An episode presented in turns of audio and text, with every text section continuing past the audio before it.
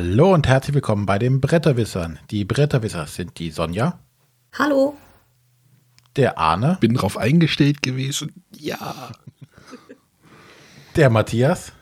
Morgen. Und ich bin der René. So, jetzt können wir demnächst, die Sendezeit verlängert sich einfach schon durch die Vorstellung. Mit, mit Gästen dauert das jetzt ja fast eine halbe Stunde, bis wir alle durch sind. Ich wollte gerade sagen, nächste Sendung ist ja mit einem Gast.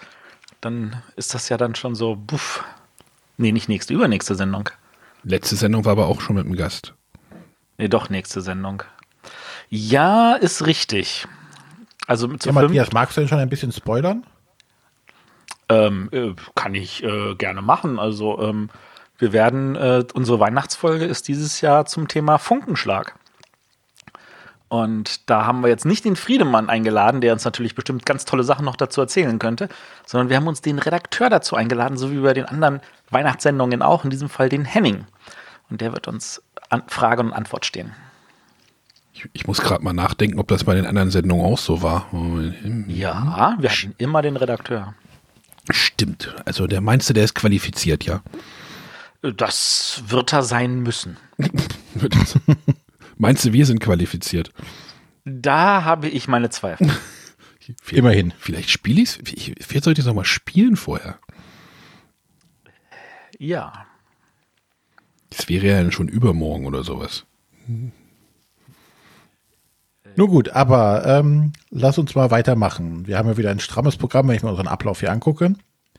Ähm, doch bevor wir jetzt äh, weitermachen, haben wir noch einen äh, ja, ein, wie nennt man das, Entschuldigung oder äh, äh, Ich lehne mich mal zurück, ihr macht das schon.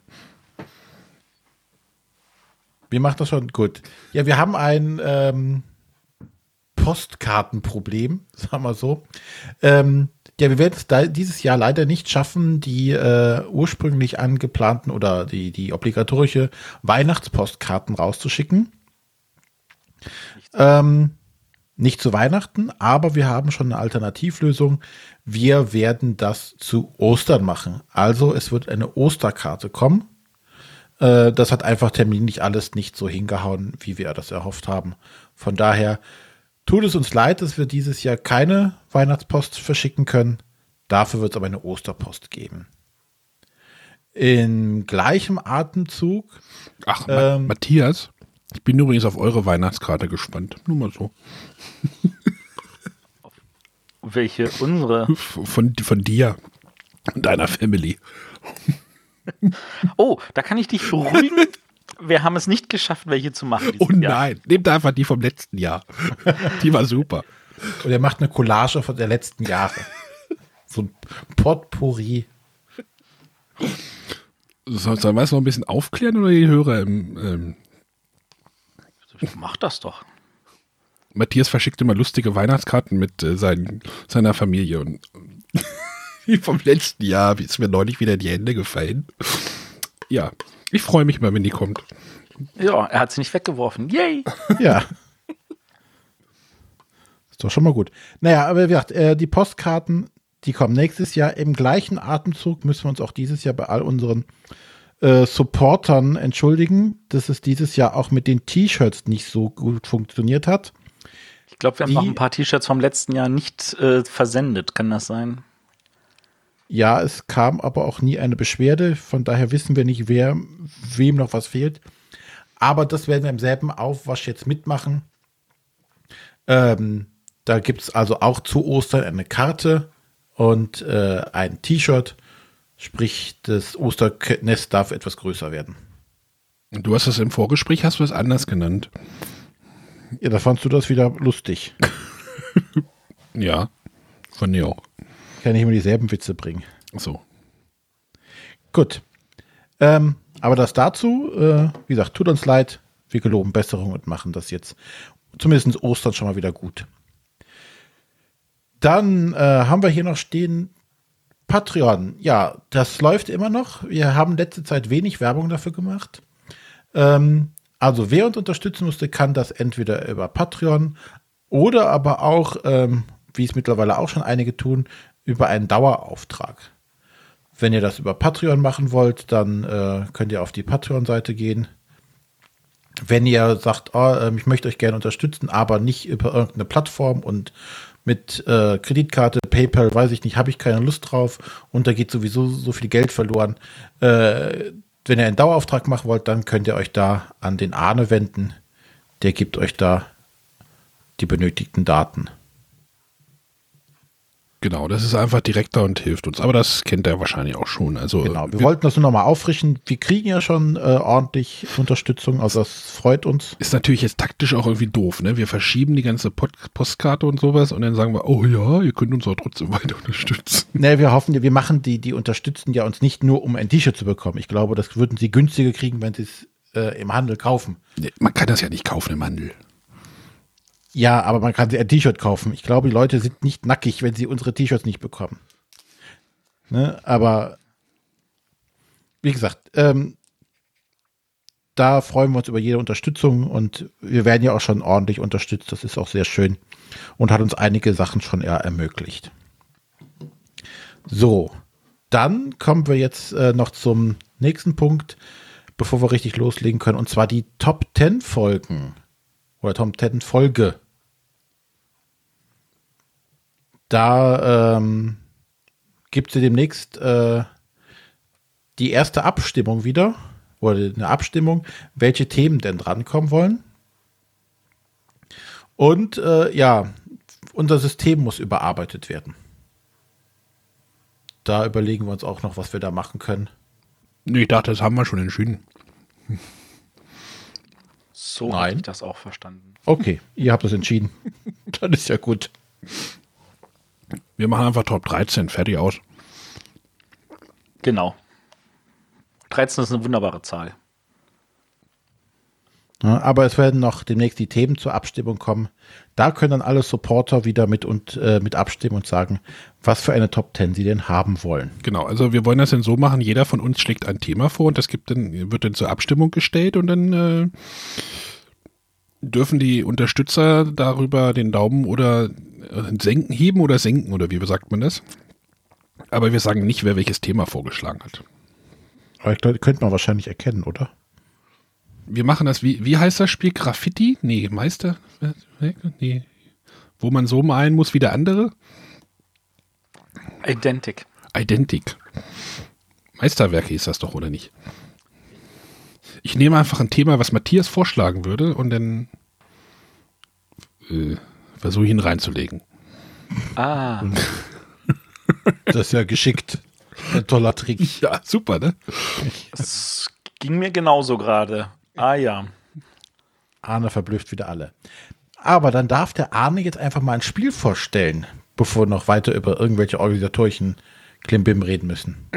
Genau, also wer meine Videos verfolgt, ähm, der hat schon mich darüber mal kurz reden, reden sehen, hören und gehört. Sehen? Naja, egal. Ähm, ich möchte über ein Spiel reden, das auf der Spiel, äh, die hatten auf der Spiel einen, sag mal so, merkwürdigen Standort für ihren Stand, oder? Wie würdet ihr das bezeichnen? Allerdings. Denn sie waren. Ja, aber ich glaube, es hat sich gelohnt für sie. Genau, die waren nämlich, äh, ich möchte jetzt über das Spiel Beratti reden und der Mogel Verlag war in der Galerie. Ich, ich weiß jetzt nur nicht, ob das thematisch, dass sie, weil sie thematisch mit dem Spiel in der Galerie, also ob das gewollt war oder ob sie einfach nur keinen Platz gekriegt haben. Das, das würde mich also mal wirklich interessieren. Das waren organisatorische Gründe. Ah, okay. Deswegen sie in die Galerie mussten und sie wussten erst nicht, ob das gut oder schlecht für sie ist. Aber ich denke, am Ende waren sie zufrieden damit. Ja, und es passt ja auch thematisch, dass sie in der Galerie sind mit diesem Spiel Belratti. Denn bei Belratti geht es ja darum, dass der äh, Künstler, der Belratti, der übrigens äh, ja wohl angelehnt ist an den deutschen Kunstfälscher Beltracchi, oder? Kennt den jemand von euch? Nein. Matthias, du bist doch schlau. Er hat sein Mikro aus. Ich habe auch im Rahmen meiner Rezension darüber gelesen. Also ich, ich kenne auch nur die Geschichte ungefähr. Also die genaue Geschichte kann ich jetzt nicht, aber es war halt ein Kunstfälscher, der irgendwie mehrere hundert äh, Fälschungen veröffentlicht hat. Dafür, glaube ich, auch sogar ins Gefängnis kam, zumindest für einen Teil der Fälschung. Und es sollen aber immer noch über 200 davon im Umlauf sein. Vermutet man. Genau. Und äh, hier in diesem Spiel gibt es halt den Belratti. Äh, und dieses ganze Spiel ist halt so ein, ja, ich würde schon sagen, ja, so geht schon in diese Richtung Partyspiel. Also ist so ein bisschen angelehnt. Also man sollte das in einer größeren Gruppe spielen, also so mindestens sechs Leute, glaube ich. Ist, ist ganz cool. Dann wird die Gruppe geteilt in die Museumsleiter. Ich habe den Namen vergessen, wie die heißen. Ähm, Peter Mautz oder irgendwie so. Man teilt die Gruppe in ein Museums, in, in die Museumsleiter und dann in die Maler. Und ähm, in dem Spiel geht es darum, dass die Museumsleiter ihr Museum bestücken möchten mit, mit Gemälden und die Maler müssen entsprechende Gemälde mh, produzieren. Am Anfang werden ähm, müssen, werden zwei kleine Kärtchen aufgedeckt und auf diesen, auf diesen ganzen Karten sind halt immer so kleine Motive drauf. Irgendwie mal ein Hut oder mal ein Globus oder ein Saxophon, also so kleine, kleine Motive. Und dann werden am Anfang zwei Karten aufgedeckt und die geben so ein bisschen an, ein bisschen vor, welche Themen diese Maler jetzt, ich sage jetzt Anführungsstrichen Maler halt bedienen sollen. Und dann sagen halt die, die Museumswärter, äh, Wärter, äh, Museumsleiter ähm, sagen dann irgendwie, wir möchten von den, von den Malern irgendwie fünf Gemälde haben. Und dann müssen sich die Maler halt abstimmen mit ihren Handkarten, die sie haben, wo halt auch diese Gemälde drauf sind. Und diese Maler müssen dann zusammen in der Gruppe fünf Gemälde hinlegen die können sich halt abstimmen sagen, ich habe, die dürfen nicht über die Gemälde reden, also so nicht irgendwie so The Game, also es ist dann so The Game-mäßig, man sagt, oh, ich habe so ein, zwei ganz gute und ein halb gutes, was halt thematisch oder assoziativ zu diesem vorgegebenen Themenbereich passt. Und dann müssen die sich halt abstimmen. Die legen halt diese Karten verdeckt auf den Tisch, dann kommen, und dann äh, tritt der Beratti ähm, ins Geschehen und äh, legt einfach noch vier äh, seiner Gemälde dazu. Dann wird dieser Kartenhaufen gemischt und dann wird halt so, ähm, müssen denn die Museumsleiter, müssen denn zu, zuordnen, äh, welche Gemälde jetzt zu welchem Thema passen könnten. Und das ist irgendwie total spannend. Und ähm, dazu zu, aber da komme ich gleich noch zu. Und äh, dann werden die halt zugeordnet, diese Bildchen. Und äh, später müssen dann die Maler sagen, das ist von mir, das ist nicht von mir und dann wird halt geguckt, was, was ist von Beratti, was hat der da halt mit reingeschmuggelt, was ist korrekt zugeordnet, das kommt in die Ausstellung, was ist falsch zugeordnet, das wird äh, aussortiert. Und ähm, ja, nach einer, äh, nach, nach einer gewissen Zeit, also wenn Beratti irgendwie äh, x Gemälde, ich glaube es waren sechs, es, äh, endet das Spiel und man zählt seine Karten durch, wie viel man richtig im Spielverlauf zugeordnet hat äh, und dann bekommt man halt eine Wertung. Das ist halt auch wieder so ein kooperatives in Anführungszeichen kooperatives Spiel, wo man halt zusammen möglichst gut sein muss. Ähm, genau, das war jetzt so der grobe Ablauf. René, hast du das kapiert? Ja, so ich habe noch den Spaß vermisst. Der Spaß kommt. ähm, wieso? Meinst du, es macht keinen Spaß? So vom Zuhören klang es jetzt erstmal nicht spaßig doch ist es tatsächlich, also ich, ich fand das doch sehr spaßig, weil ähm, erstmal die Museumsleiter geben, geben an, wie viele Bilder die, ähm, die Maler halt liefern müssen. Und dann guckst du als Museumsleiter, hörst du dann so zu, okay, die könnten, also du, du musst schon ein bisschen aufpassen, ähm, ob die halt gute Bilder haben oder nicht so gute. Das heißt, du bereitest dich schon so innerlich so ein bisschen darauf vor, was denn halt sein könnte. Also wenn jetzt einer sagt, ich habe ein total gutes Bild, dann weißt du, es ist ein gutes, ein guter Treffer dabei. Also was hatten wir? Äh, es, es liegt ein Globus als Thema aus und einer legt einen Ball hin. Das assoziierst du natürlich gleich zu dem Globus dazu. Mhm. Aber wenn du dann irgendwie im Gebirge oder sowas, dann wird das mit Globus natürlich schon wieder, okay, das geht auch noch wahrscheinlich, aber wenn dann irgendwie äh, ein Ring oder sowas kommt. Und das soll dann der Globus sein. Also das wird dann halt, da, da muss man schon ein bisschen aufpassen. Und gleichzeitig ist es halt, wenn die Museumsleiter diskutieren, welche Gemälde wo sein, wohin kommen könnten, finde ich es als Maler zum Beispiel auch total spannend, weil du als Maler nichts sagen darfst. Aber du denkst dir die ganze Zeit, oh Leute, das ist so einfach. Warum seht ihr das nicht, wie ich das jetzt sehe? Also, ne, du darfst da, beißt dir halt so die ganze Zeit so in die Faust. Also mhm. so, so hatte ich so das Gefühl. Also du, du denkst so, äh, also man ist die ganze Zeit so ein bisschen am Beobachten auch. Das ist halt so ein Beobachtungs- und Assoziationsspiel. Das muss so ein man, bisschen wie bei Mysterium. Genau, das ist so eine Mischung, so ein Mysterium, so aus diesem Mysterium-Dixit-Universum, so in diesem Dunstkreis bewegt sich halt dieses Spiel. aber halt in einer kleinen Schachtel und relativ gut zugänglich, auch vom Thema her, finde ich. Also das versteht man relativ also das kann man, kann man gut übers Thema halt auch erklären. Mhm. Und am Ende der Runde wandert, äh, wandern diese Rollen um eine Position weiter. Das heißt, du wirst dann irgendwann vom Museumsleiter zum Maler und dann wieder umgekehrt. Und du hast immer eine andere Gruppenzusammensetzung. Das ist auch irgendwie sehr nett, finde ich. Das finde ich auch ganz spannend, weil ich hatte in unseren Partien immer das Gefühl, man, wenn man die eine Rolle hat, will man unbedingt die andere Rolle äh, haben und sobald man die hat, will man eigentlich schon wieder in einer anderen Rolle stecken. Ja, weil du dir das denkst, so immer durchmischt. Weil du dir dann denkst, oh, jetzt habe ich, hätte ich, weil man hat halt immer sechs Karten vor sich, also die Museumsleiter auch. Und wenn du dann so in deine Karten guckst und denkst so, oh, jetzt hätte ich so gute Karten für diese, für dieses Set an Karten, äh, dann denkst du auch so, oh, wenn ich jetzt Maler wäre, wäre es total easy. ähm, es ist natürlich auch ein bisschen Zufall, weil man ja halt nicht weiß, was für Karten durch das Spiel, also durch Belratti dazukommen. Und äh, da kann das natürlich sein, dass man halt relativ gute Karten hinlegt, aber dann sind, kommen halt durch Zufall noch andere auch sehr gute Karten da, dahin und dann äh, kann es ein bisschen, ja, zufällig werden, aber das macht bei dem Spiel irgendwie nicht so viel aus, finde ich. Also du brauchst halt eine Gruppe, eine kommunikative Gruppe, die halt so in diesem Dixit und Mysterium-Universum sich äh, oder in diesem, in diesem Spielkreis sich gerne bewegt. Für die ist das echt cool. Aber wenn ich jetzt Mysterium habe, brauche ich dann das? Oder möchte ich lieber Mysterium spielen? Ähm, Mysterium ist ja, glaube ich, nochmal so, ist ja so äh, ein bisschen mehr, finde ich. Also hier bei Mysterium diskutierst du ja weniger in der Gruppe, glaube ich, oder? Wie, warte mal, wie war denn das? Du kriegst eine Karte. Nö, die Spieler untereinander können.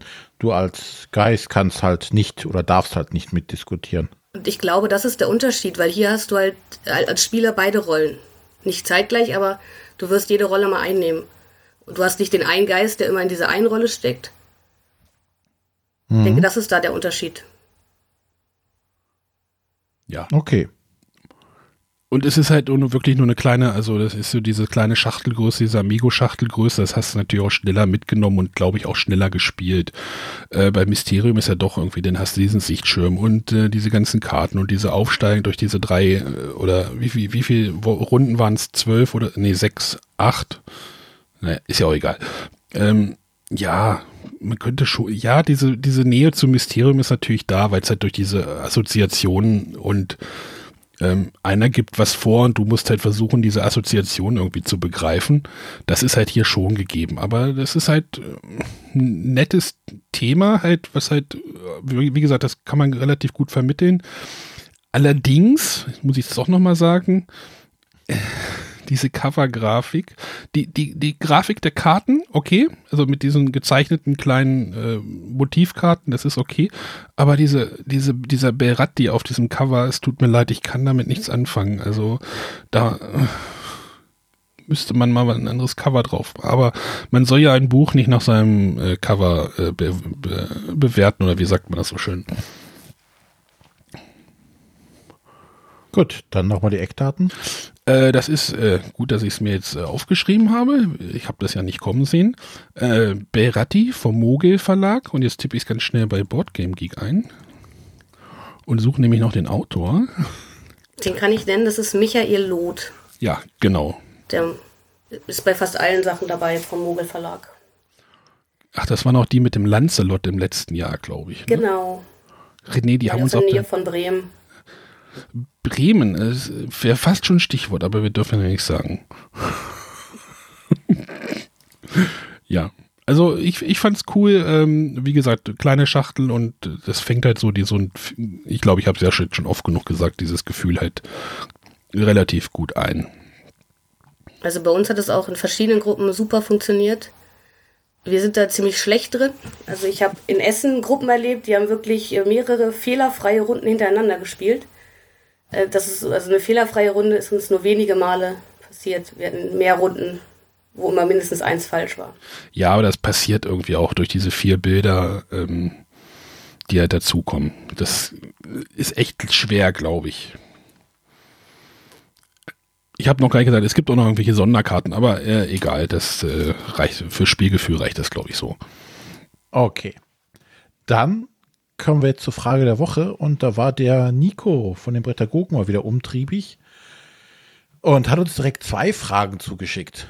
Zwei? Oh weh, oh weh. Ist Matthias, ist er wieder da? Ist er aufgetaucht? Ich bin da, ich bin da. Gut, dann Aufgewacht, gut. äh, aufgepasst und zuhören. Hallo liebe Bretterwisser, ihr habt gesagt, ihr habt noch keine Frage für die heutige Folge. Da ist natürlich die Konkurrenz to the Rescue. Ich habe gerade ein bisschen recherchiert für unsere nächste Podcast-Folge und da ist mir was aufgefallen, was dies hier so ein bisschen häufig vorkommt bei neuen Spielen, nämlich, dass die Startspielerregelung irgendwie sehr kreativ ist. Also wer war zuerst über den Wolken, äh, wer war zuletzt auf dem höchsten Berg, wer hat die zottligsten Haare, solche Sachen. Ja, wie haltet ihr es denn damit? Mögt ihr so kreative Startspielerregelungen? Hättet ihr es lieber gern ausgelost? Wie steht ihr dazu? Viele Grüße, bye bye. Da muss ich direkt mal einwerfen, ich finde das nicht kreativ. Was? Es ist einfach immer nur die Abwandlung von irgendwas. Wer hat die längsten Haare? Wer hat, weiß ich nicht, die, die längsten Ja, also Fußnägel? man versucht schon irgendwas zu nehmen, was auch zu dem Spiel passt. Ja, aber wie gesagt, das finde ich jetzt nicht kreativ. Was wäre denn kreativ? Weiß ich nicht, wenn du Leute äh, vors Haus schickst und sie müssen ein Wettrennen machen. Ja, aber das lenkt ja vom Spielen ab. Vor allem René- im Winter. René, er wärst aber auch nie Startspieler. Sei mal froh.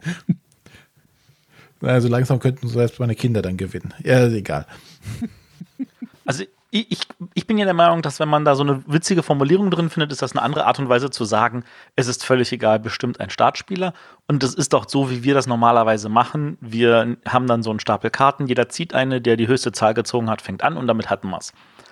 Und das funktioniert ganz hervorragend, weil wir oft auch gar nicht mehr wissen, was war denn eigentlich die Regelung. Und immer der Älteste und der Jüngste, das ist so, wenn man in festen Gruppen ist, dann weiß man, wer der Älteste und der Jüngste ist. Dann, dann gibt es immer dieses, äh, der fängt an. Und von da aus gesehen finde ich jede witzige Regelung eigentlich immer eine schöne Art und Weise zu sagen, es ist völlig egal, Hauptsache irgendeiner fängt an. Also wir haben eine App dafür, wo jeder mit seinem Finger drauf tippt und die sucht dann einen automatisch aus. Aber die App weiß ja, wer der Jüngste ist. Was? Die App weiß gar nichts. Ich mache das immer so, wenn irgendwelche Le- Leute das Spiel zum ersten Mal spielen, sehe ich immer zu, dass die als letztes dran sind. Damit die so ein Gefühl für das Spiel schon mal kriegen. Ja. Das gibt's auch, ja. Ja, entweder bin ich es, weil ich irgendwie die Regeln kenne, oder der, der die Regeln erklärt hat, fängt an bei uns meistens. Aber es gibt doch auch so die, dieses Kartenspiel, ne? wo du quasi anhand dieses- mit diesem Kartenspiel bestimmst, wer der Startspieler ist. Und wie heißt das? Ja. First Player oder sowas? Startspieler heißt das. Oh Ganz, Gott. ganz, ganz trivial der Name. Aber Ah, wer bestimmt wieder denn das im Spiel, Deutschen. wer bestimmt denn das Spiel des Startspielers äh, in dem Startspiel? Der Zufall. Da wird eine Lieber Karte gezogen Zufall. und die sagt das. Da ist nichts weiter mit Spielen. Ja, kann aber die- funktioniert zum Beispiel nicht gut bei, bei Pärchen oder so, weil dann ist dann irgendwie, wer zuletzt im Urlaub war oder wer vom Boot als erster runtergegangen ist oder so eine Dinge. Also in größeren Gruppen funktioniert das besser als äh, in kleinen. Man kann sich das auch unnötig, man kann sich das auch echt unnötig kompliziert machen. Und deswegen gibt es diese witzigen Einfälle von den Verlagen. Deswegen kann man sich auch irgendwie Sagen, einigen. Geil. Ja, kann man auch. Ja. Gut, dann kommen wir zur nächsten Frage. Achso, noch eine? Naja, wir sind so im Flow. Nico, es hat sich das wieder über das Übersoll erfüllt. Ja. Streber. Guten Morgen, liebe Bretterwisser. Ihr habt gesagt, ihr braucht noch eine Frage der Woche und da kommt natürlich die Konkurrenz to the Rescue. Ähm, ja, wir planen gerade hier unseren Podcast-Workshop für den Tag der Brettspielkritik in Hamburg und uns ist da selber eine Frage gekommen. Würde mich mal interessieren, was ihr dazu sagt. Wieso ist denn Podcast als ein audielles Medium dazu besonders gut geeignet, ein sehr visuelles Hobby wie Brettspielen gut rüberzubringen? Liebe Grüße, viel Spaß und bis dann, gut Brett. Er fängt übrigens zweimal exakt gleich an, ne? Ja, Ja, ich das ist, das ist er gewohnt, weil er seine Sendung ja auch öfter nochmal von vorne einsprechen muss, weil irgendein technisches Problem zwischendurch war. Was? Als jemand, der seine Sendungen hört, kriege ich das ja mit, wenn er schon wieder rumjammert. ähm, aber die Frage ist tatsächlich eine verdammt gute. Ich finde es äh, aus dem Grunde gut. Ähm, das merken wir immer, wenn, wenn wir Gäste haben und denen du sagst, komm, erklär mal das Spiel. Du musst auf einmal von diesem visuellen weg um das Notwendige zu beschreiben, weil du hast nicht, du kannst dich nicht darauf ausruhen, in Anführungszeichen, wenn du das Visuelle nicht hast, musst du versuchen, den Kern oder das, das, äh, das, das, das Spiel ausmacht, herauszuarbeiten. Du musst es sagen können. Und du musst, äh, kannst besser vermitteln, glaube ich, wenn du, wenn du nichts anderes hast, das Gefühl, was du beim Spiel hast. Das ist wichtiger als hier ist hier, das hat die geilsten Miniaturen von der Welt, aber äh, die kann ich jetzt hier im Podcast nicht zeigen. Ähm, aber das Spielgefühl, das löst diesen folgende Emotionen aus. Das kann ich äh, per Audio sehr gut rüberbringen. Ich würde sagen, ich bin einfach ein fauler Mensch, um was zu schreiben oder zu, aufzunehmen. Und das Audielle ist was Einfaches, weil ich kann einfach labern. Naja, du hast ja aber auch lange geschrieben. Das stimmt. Aber ich finde, beim Schreiben ist es schwieriger, die Emotionen direkt zu vermitteln. Da musst du schon sehr gut schreiben können für. Ja, sagen wir so, beim Schreiben hat, hat, äh, nimmt man sich die Geduld, man schreibt den Text, man lässt ihn liegen, man guckt ihn sich am nächsten Tag an und überarbeitet den nochmal. Das ist natürlich eine zusätzliche Arbeit. Bei der Aufnahme rede ich, wie mir der Mund gewachsen ist und dann denkt jemand, dann denkt der typische Hörer, wie zum Beispiel meine Frau, mein Gott, was labert der wieder für ein Blödsinn zusammen? Und dann denke ich mir so, ja, das passiert halt dann, wenn man sich ganz normal unterhält. Das sorgt aber dafür, dass es weniger kunstvoll ist, sondern mehr natürlich rüberkommt, was ich auch als was Positives betrachte. Ja, das mache ich ja mit meinen Videos ja im Moment auch. Also meine Videos sehe ich ja auch nicht irgendwie als großes, als großes Videokunstwerk, sondern eigentlich nur, äh, ich lade die bei YouTube hoch, weil das am schnellsten geht. Und da habe ich jetzt ja umgestellt auf, hey, ich mache sofort nach dem Spielabend so. Das ist irgendwie ganz strange für mich gerade. Ähm, weil es da wirklich auch sehr unmittelbar und äh, morgens denke ich mir auch schon, oh, das könntest du eigentlich auch nochmal anders gesagt haben, aber ich lasse es denn so, weil es dann halt doch so direkt war und ja. Ich denke mal, auch die Authentizität, die das Ganze dann ausmacht. Haben wir denn ein Authentizitätsproblem? Wer wir? Oder generell? Generell. Weiß ich nicht. Ich glaube, du kann, könntest ja auch diesen, diesen Audio-Podcast, du könntest dich für eine Spielebesprechung, könntest dich hinsetzen, dir einen Text zusammenschreiben und den ablesen. Ja, das wird uns ja immer vorgeworfen, dass wir es nicht haben. Ähm, fände ich nicht schön. Das, dann kann ich es auch schreiben, dann kann es jeder lesen. Ähm, ich finde es gerade schön, dass es spontan ist, dass ich Sachen vergesse und auf einmal sage, oh, da war noch das, das, das fand ich total toll oder halt auch manchmal wirklich Sachen weg, vergesse, weil anscheinend waren sie dann auch nicht so wichtig, dass sie im Kopf geblieben sind. Wir, wir können ja Sonja noch mal fragen. Die da, ich meine, wir machen den Bums hier schon irgendwie vier Jahre. Äh, Sonja noch nicht, äh, für, stimmt, fünf, verdammt. äh, Sonja jetzt ja noch nicht so lange. Hast du da irgendwie Schwierigkeiten oder merkst du da irgendwie Unterschiede jetzt oder wo siehst du jetzt gerade für dich so ein bisschen die Herausforderungen? Also für mich ist tatsächlich dieses Spontane noch sehr ungewohnt, wo ich halt auch noch ein bisschen reinkommen muss. Weil es ist genau wie Matthias das auch gesagt hat, wenn ich schreibe, ich schreibe nicht in eins durch, setze mich hin und schreibe jetzt hier eine, eine Rezension durch, sondern meistens setze ich mich direkt nach dem Spiel hin und mache ein paar Notizen. Äh, dann schreibe ich das, dann lege ich es nochmal weg, dann schreibe ich weiter. Und das ist ein langer Prozess, bis so ein Text so die Reife hat, dass ich sage, ich würde den jetzt veröffentlichen. Und das habe ich hier halt nicht. Hier nee, muss hier ich spontan reagieren und äh, das ist für mich momentan noch sehr neu und sehr ungewohnt. Aber es ist halt auch eine andere Art und Weise, einfach über Spiele sprechen zu können. Deswegen wollte ich das gerne machen, weil ich äh, festgestellt habe, dass es einfach eine andere Sichtweise ist, aber äh, durchaus auch interessant ist. Ich denke auch, das hat diese, diese Stammtisch-Atmosphäre. Ne? Das ist jetzt so dieses, oh, wir sitzen irgendwie zusammen und, und plaudern darüber und weniger dieses ähm, ja analytische Besprechen von irgendwas, wo du ins Detail gehen kannst, sondern man plaudert halt nicht. Und wir, versuchen ja auch gerade, ähm, wenn einer jetzt ein Spiel vorstellt, die andere mit einzubeziehen oder zu fragen, äh, wie war dein, deine Sicht darüber? Und aber das, das ist ja ist das, halt was viele den Podcasts vorwerfen, dass es vor allem Laber-Podcasts sind. Ja, aber du, du hast aber auch nirgendwo in der gesamten Medienlandschaft diese Möglichkeit, mal so ein Thema über eine Stunde auszubreiten. Also wenn wir jetzt oder auch zwei oder drei. Ja, du könntest ja, wenn wir jetzt einfach nur das Hauptthema bei uns nehmen, ist es halt eine Stunde, Punkt. Ähm, wo hast du denn wo hast du denn in der, in der Medienlandschaft so, so die Möglichkeit, so dieses Thema auszubreiten? Im Radio gibt es auf diesen Nachrichtenradios manchmal solche Features? Da wird dann halt auch mal ein Thema über eine Stunde behandelt, aber sonst?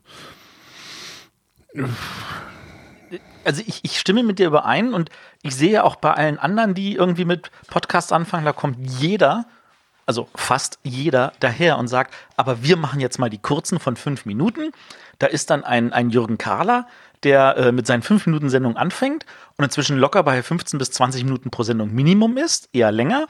Dann macht er mit äh, dem, dem äh, Christoph noch den, die Brettspielbar und dann stellen sie fest, hm, ja, unsere 20-Minuten-Sendung ist 45 Minuten lang äh, geworden dieses Mal und dann machen wir noch diese zusätzliche Sendung. Und ich glaube, bei Nico äh, ist auch keine Sendung mehr unter zwei bis drei Stunden. Das, man verfällt einfach ins Reden, aber die Leute hören auch zu. Und bei den Spieleträumern, glaube ich, ist es auch jedes Mal zwei bis drei Stunden. Und es stört auch nicht, weil man einfach in dieser Ruhe und Gelassenheit das auch wirklich viel besser verarbeiten kann. Ja, und wenn es dann immer noch stört, den kann man, wir haben Kapitelmarken, kann man skippen, geht relativ gut. Ähm, ja, es ist natürlich auch ein bisschen einfacher, viel, manchmal vielleicht länger über ein Thema zu reden, als das irgendwie jetzt noch groß redaktionell hinterher irgendwie oder schnitttechnisch nochmal einzudampfen. Es wäre halt wieder mehr Arbeit, die wir einfach nicht leisten können. Mal so und ich irgendwie. glaube auch nicht müssen. Und ich glaube nicht, dass, das, dass, es, dass es den Podcast better, besser macht, nur weil wir am Ende dann irgendwie noch eine Stunde rausschneiden. Äh, Nico, wir sollten uns bei dem Workshop mal unterhalten, glaube ich. ja, das sehe ich auch so. Genau. Vielleicht sollten wir die Hörer da nochmal irgendwie ein bisschen äh, hinter Background geben. Also es gibt, wird im, ähm, wann war das? Im Juni, Frohen Leichnam war das, glaube ich, das Wochenende, gibt es, wird es in Hamburg den Tag der Brettspielkritik geben, wo die Jury Spiel des Jahres eingeladen hat, ähm, mal sich die Kritiker, dass die Kritiker sich mal über die Kritiker unterhalten. So, so werde ich es, beschreibe ich es mal kurz. Oder die, über die Kritiken und wie die entstehen und vielleicht mal so ein bisschen das mal alles zu reflektieren, was gerade gemacht wird, wie es gemacht wird und warum irgendwas gemacht wird. Ja. Und wir werden da auch alles sein. Also angemeldet sind wir, glaube ich. Ja. Ich denke auch, angemeldet haben wir uns, glaube ich, alle. Die Frage ist nur, ob wir auch alle dann dahin dürfen oder ob da irgendjemand aus Platzgründen nicht hin darf. Ja, verdammte, bin ich ja raus. Ich wollte gerade sagen, bei uns rein kann der Platz nicht das wirklich große Problem sein. Matthias, Matthias kann man überall reinstopfen. Ach, danke. Ähm, ja, also ich hoffe, dass wir da hin können, weil wir, ich hatte denn so die Idee, dass wenn wir da hinfahren, dass wir uns so ein bisschen auf die Workshops aufteilen, dass wir so viel Input wie möglich mitnehmen. Ja, mal gucken. Wäre cool, wenn das irgendwie klappt. Gut, ich glaube, jetzt haben wir äh, genug Vorgeplänkel. Und wir kommen jetzt endlich mal zum Hauptteil unserer Episode. Und zwar hatten wir ja schon hier bitte Spiel einfügen, äh, das Würfelspiel und hier bitte Spiel einfügen, das äh, Kartenspiel. Und jetzt kommen wir hier bitte Spiel einfügen, das Duell. Wo wir jetzt, glaube ich, die große Klammer um diese ähm, Ableger von großen Brüdern oder von kleinen Brüdern oder von Geschwistern schließen können. Vielleicht fällt uns noch was ein. Punkt, Punkt, Punkt, Second Edition würde noch gehen. Arme. Oder? Hm. Oder auch nicht. ja, genau. Ja, Sonja, was fällt dir denn ein, wenn du Punkt, Punkt, Punkt das Kartenspiel hörst? Äh, Spontan. Duell. Äh, du, äh, Duell, Entschuldigung. Ja, schöne Spiele, die ich äh, zu Hause mit dem Partner spielen kann, die für zwei Spiele optimiert sind. Magst du sowas? Ja. Also, Warum? Ja, vor allem mag ich die Spiele wie zum Beispiel äh, Siedler von Katan oder bei Seven Wonders, die halt im Normalen nicht gut oder gar nicht für zwei Spieler geeignet sind. Dass man somit die Möglichkeit bekommt, ein ähnliches Spielgefühl zu zweit zu erzielen.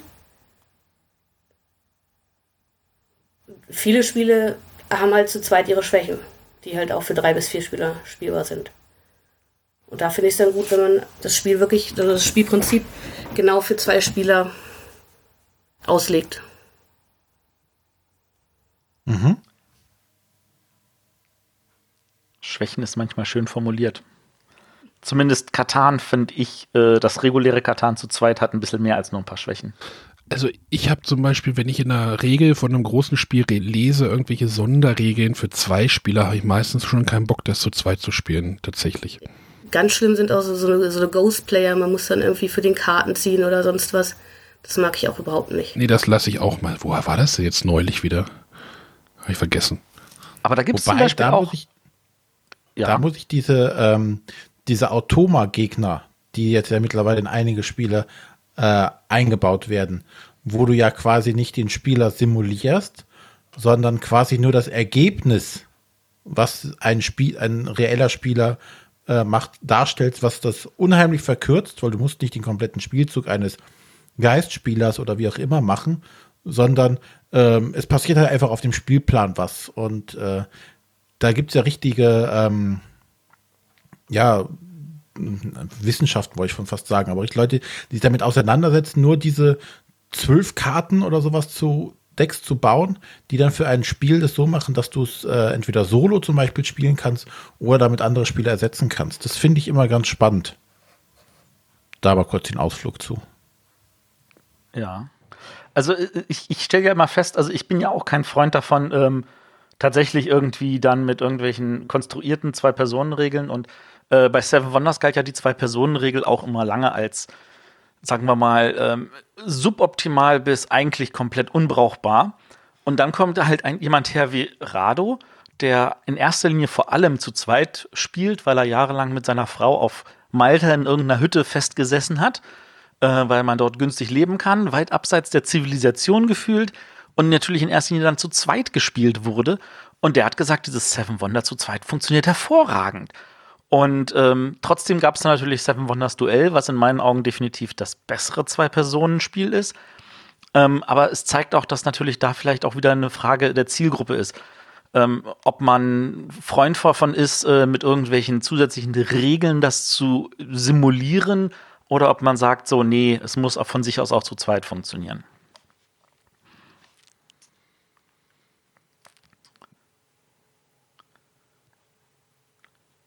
Dü, dü, dü. Was? Ja, ich überlege gerade.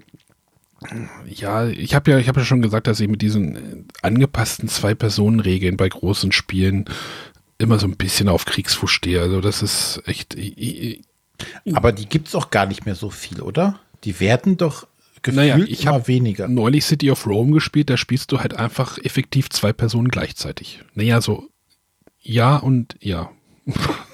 Aber Du spielst ein halbes Spiel, aber mit doppelt so viel. Naja, du bist zwei, aber spielst nur sieben Runden statt 14. Also ja, das, das, äh, Weil, ähm, also zumindest bei mir ist es, bei den Spielen, die ich ja äh, bevorzuge, ist ja meistens so, die sind äh, grundsätzlich auch solo zum Beispiel spielbar.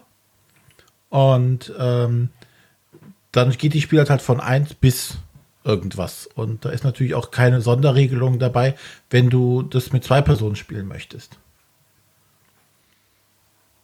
Deswegen, ich habe irgendwie das Gefühl, dass die, die, diese Sonderlocken für irgendwelche Zwei-Personen-Spiele äh, entweder langsam entfallen und man sagt halt direkt, okay, es geht nur ab drei oder mehr.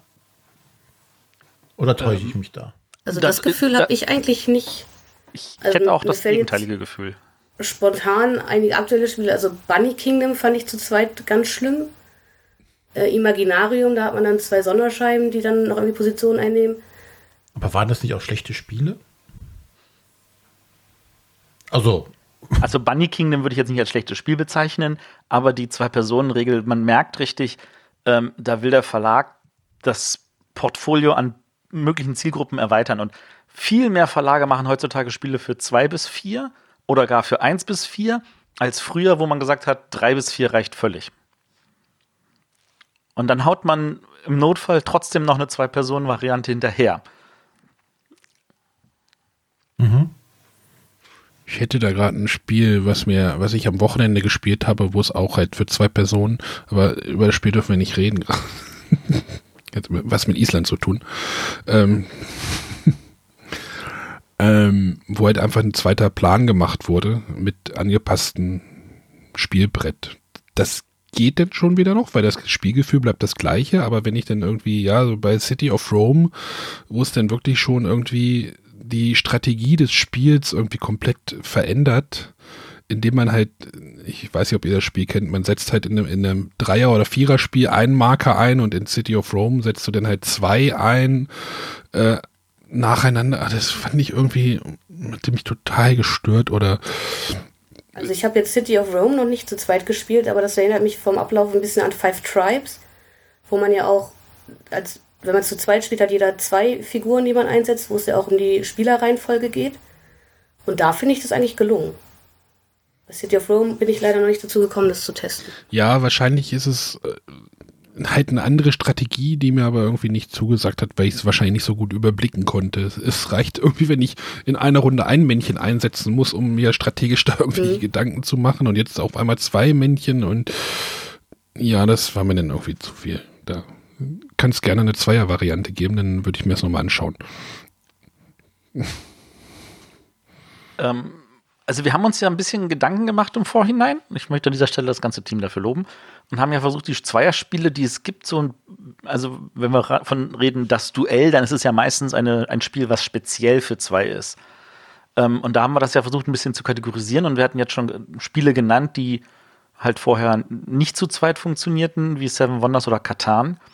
Ähm, aber es gibt natürlich auch Spiele, die man trotzdem schon vorher zu zweit spielen konnte. Und da fällt mir jetzt natürlich ein Liebling von Arne ein, nämlich Imhotep. Das konnte man ja schon vorher zu zweit spielen und trotzdem gibt es jetzt noch Imhotep das Duell.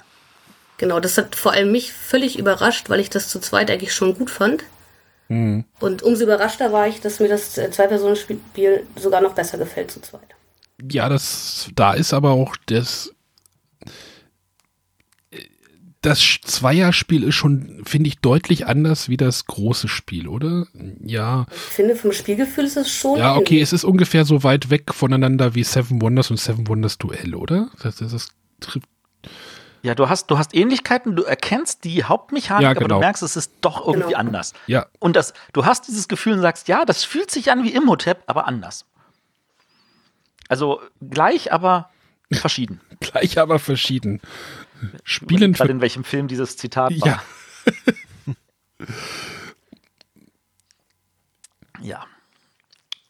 Also das ist ein anderes Spiel, ähm, um jetzt mal an der Stelle auch wieder auf den, den Uwe zu kommen. Ähm, der hat ja bei Caverna, ich weiß noch, wie wir vor fünf Jahren darüber geredet haben, das ist ja im, im Grundversion für ein bis sieben Spieler. Und ich kenne auch schon Leute, die das zu siebend gespielt haben. hast du es mal zu siebt gespielt? Nein, ich nicht. Ich habe es tatsächlich immer nur zu zweit oder dritt gespielt. Aber da gibt es jetzt ja trotzdem mit Caverna Höhle gegen Höhle nochmal eine Extra-Version. Eins für eins bis zwei Spieler. Also in erster Linie ein reines Zweierspiel, aber das kann man zusätzlich noch solo spielen. Und ähm, da hat man, da hat man gemerkt, der hat ja auch ganz viele Sachen rausgenommen und hat gesagt, dieses eine Element, das werde ich jetzt hier angucken. Das hat er ja vorher bei Agricola auch so gemacht. Agricola konnte man auch schon äh, alleine spielen und es gab da ganze Forumsseiten voll mit irgendwelchen Leuten, die gesagt haben, mit der Karte kriege ich folgende geile Highscore hin und ähnliche Sachen. Und trotzdem hat er mit Agricola, die Bauern und das liebe Vieh, halt nochmal ein Zweierspiel gemacht, in dem er gesagt hat, ich mache jetzt hier einen Schwerpunkt auf eine Sache, nämlich zum Beispiel auf die Tierzucht.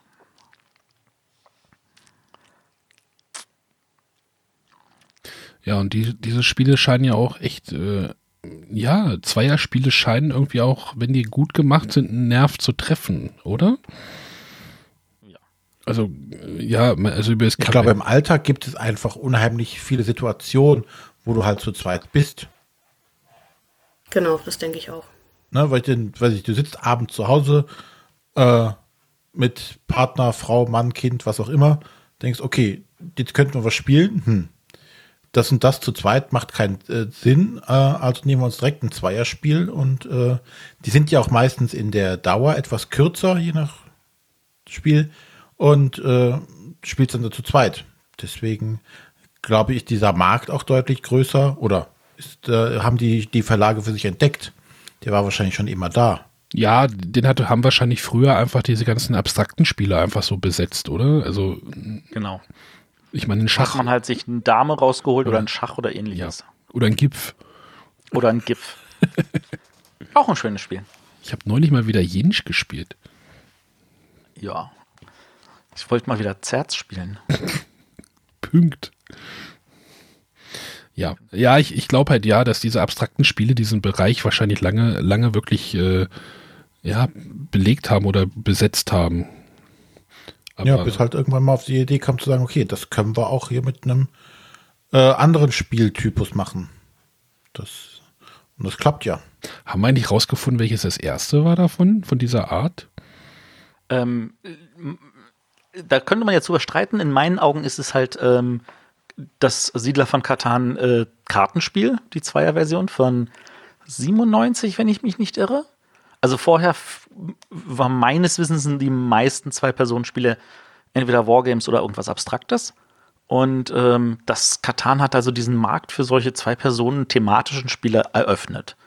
Und da hat sich dann Cosmos auch gleich reingehängt und hat das dann, ähm, kam mit Caesar und Cleopatra und ähm, das, das Riff und äh, Babel und Babel. Rosenkönig und ganz, ganz vielen Perry Sachen Roden. und hat da ordentlich was hingesetzt. Was? Perry Roden? Ja, die kosmische Hanse. Hat überhaupt nichts mit Perry Roden zu tun, das Spiel, aber äh, ist ein Zwei-Personen-Spiel. Im Perry Roden-Universum. Also eins meiner Lieblingsspiele aus dieser alten Kosmos 2er-Reihe Wobei alt ist ja das falsche Wort, weil noch wird die ja gepflegt, wenn auch nicht mehr so stark wie früher, wo sie halt alleine auf dem Markt waren für diese Zweierspiele. Ähm, war definitiv halt ähm, jetzt wieder bei Katan und zwar Sternschiff Katan. Das war richtig, richtig gut. Das hat eine Menge Spaß gemacht. Und da haben wir, und jetzt haben wir nochmal so, so ganz andere Kategorie, die haben das später wieder als Brettspiel ausgebracht für mehr als zwei Personen. Und da kam das aber irgendwie nicht mehr ganz so gut an. Das war dann äh, aus dem Sternschiff Katan wurde dann Norderwind. Falls sich Arne an das Spiel erinnert. Ja, ich erinnere mich. Du hast meins. Ähm, nee, das hast du wieder zurück. Ach so.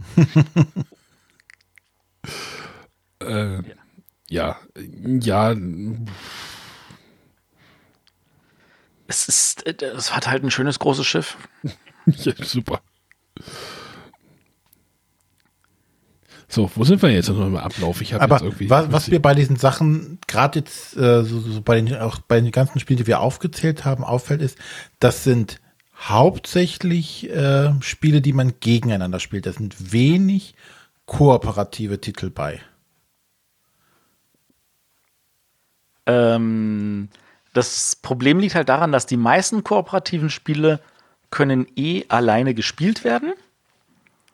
Ähm, oder wenn sie nicht alleine gespielt werden können, dann sind sie meistens so gestaltet, dass sie eine bestimmte Menge von Mehrspielern brauchen, sowas wie Hanabi. Das funktioniert alleine und zu zweit nicht. Und, Aber da würde ich jetzt ähm, gerne Codenames Duett nennen, weil das ja gerade äh, zu einem kooperativen Spiel dadurch wird, dass es für zwei Spieler optimiert wurde. Das hast du gut formuliert. Das ist tatsächlich mal wieder die Ausnahme, die bestätigt, was ich sage. Das ist sehr schön. Natürlich. Natürlich, genau. Ähm, ja, Codenames Duett ist hervorragend. Interessanterweise, ich habe es öfter mit mehr Leuten als zwei gespielt. Ich glaube meistens, wenn man eh abends Codenames spielt und dann irgendwie zehn Leute ist, dann spielt man heutzutage halt nicht mehr Codenames, sondern Codenames Duett, weil das mit zehn Leuten genauso gut funktioniert. Dann ist man halt in zwei Fünfer-Teams. Und ähm, was wir jetzt hier auch noch in unserer Liste drinstehen haben, ist ja quasi genau das, ähm, dass es auch Spiele gibt, die, wie es hier so drin steht, die Art gewechselt haben wo halt äh, sehr oft oder äh, oft ähm, Koop-Spiele zu kompetitiven Spielen wurden. Ja. Hm, ich stehe zum Beispiel, weiß nicht, The Game drin oder Die Zwerge. Das, äh, die schmeißen nochmal dieses kooperative Element raus. Die? Wahrscheinlich, weil das halt in der Stelle zu zweit halt dann irgendwas fehlen würde. Die Zwerge, das Duell im Moment, äh, ich glaube, glaube ich, irgendwie. ja. Das gab's. Das, das ja, bei Pegasus in einer kleinen Schachtel. Naja, ich mochte ja die Zwerge auch nicht so. Das, äh, ah. Ach doch, ja, ich äh, kenne das Cover. Hab das Cover mal irgendwo gesehen. Ja. Aber das hat, das hat das Genre gewechselt? Oh, okay. Ja, die also, Zwerge naja, äh, kooperativ. Genau. Und ja, ja. Äh, die Zwerge, das Duell, äh, klopfst du dich halt. Die Zwerge untereinander oder mit den Bösen? Ne, der eine ist der eine Zwergenstamm, der andere ist der andere Zwergenstamm. Ach so. Die sind sicher nicht immer so grün. Ich kenne die Hintergrundgeschichte nicht. Es geht, glaube ich, um, es geht, glaube ich, um Zwerge, ne? Könnte sein. Ich möchte aber nicht darauf wetten.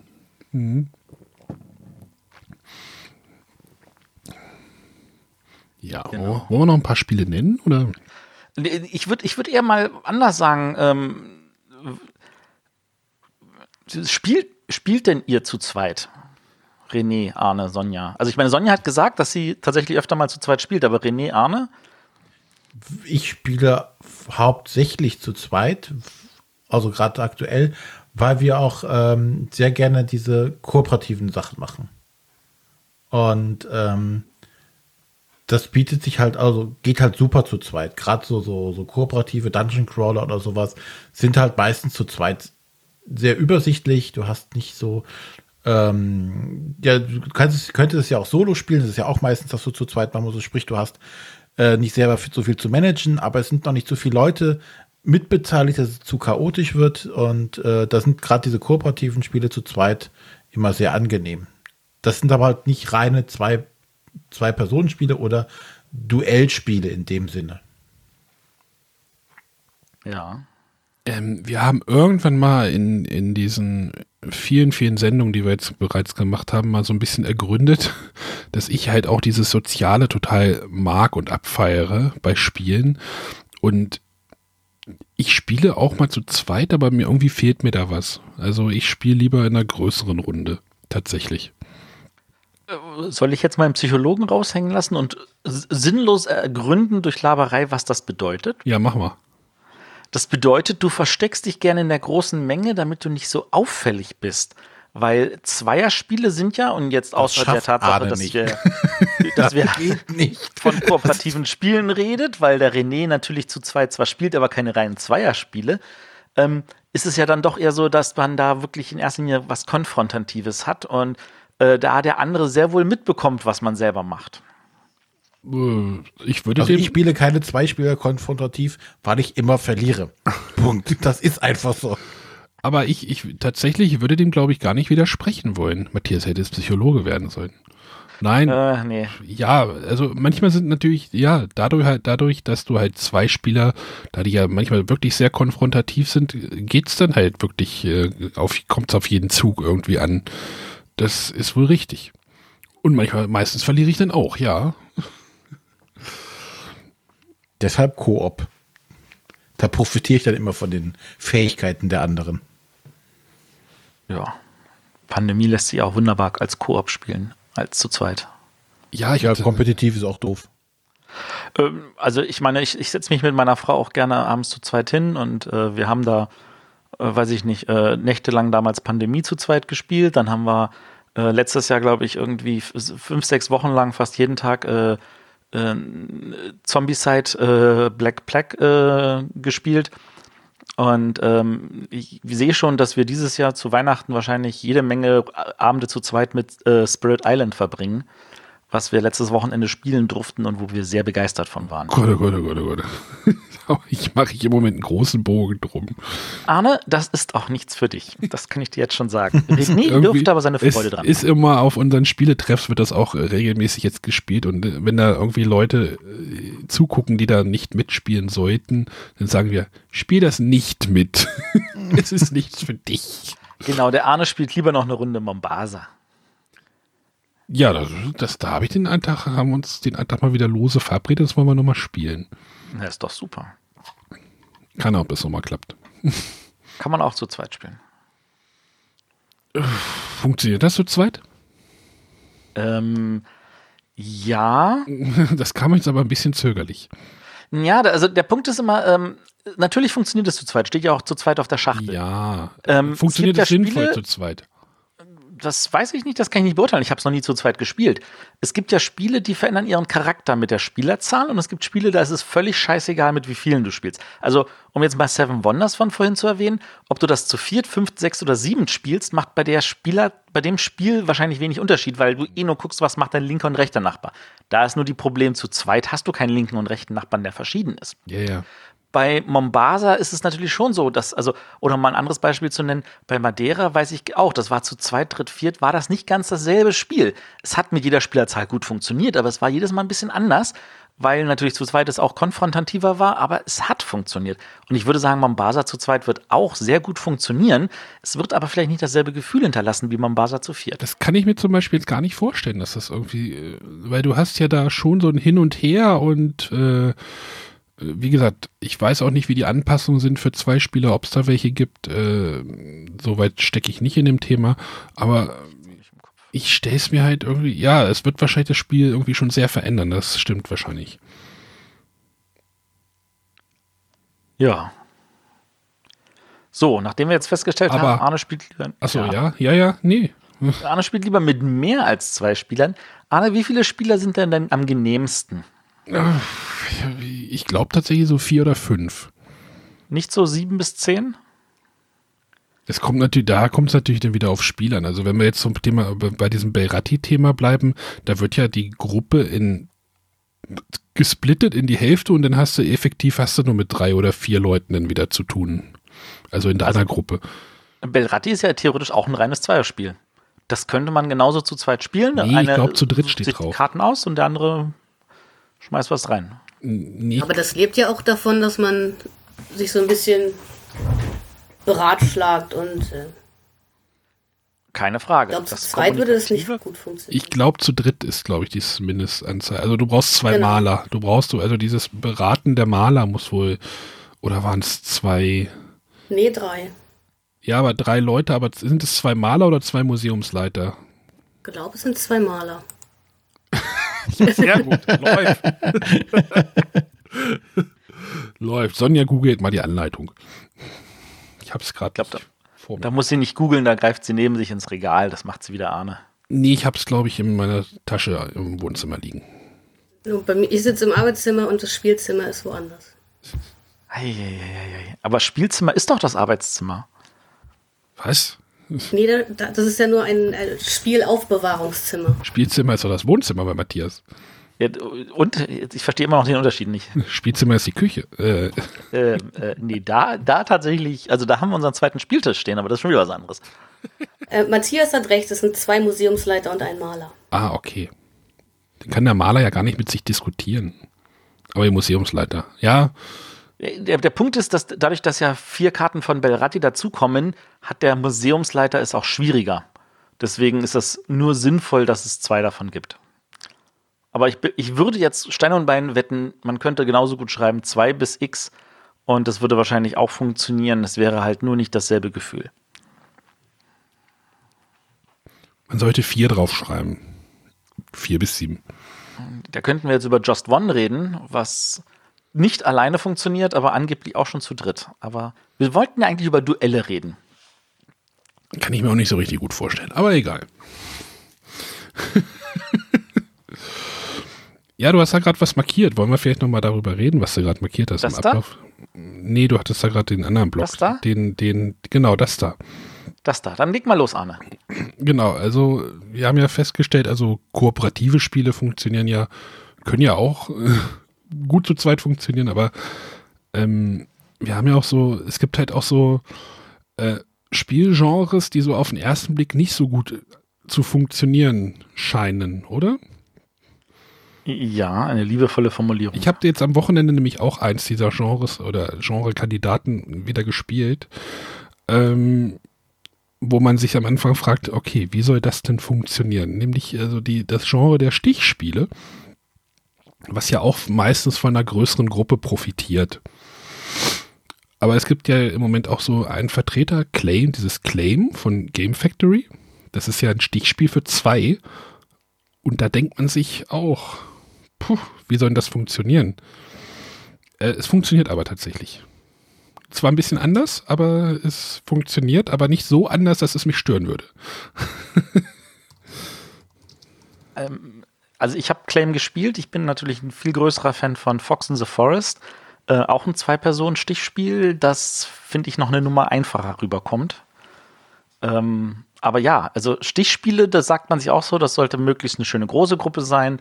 Ähm, krass kariert, äh, finde ich, spielt sich besser mit vier oder fünf Spielern. äh, ein, ein, ein Texas Showdown am besten mit fünf oder sechs Spielern und auch ein äh, Stichmeister spielen wir lieber mit fünf Spielern als mit drei. Ähm, aber trotzdem gibt es dann diese Stichspiele, die in die andere Richtung gehen und sagen, okay, wir versuchen das mal mit weniger und versuchen das mal mit zwei Spielern.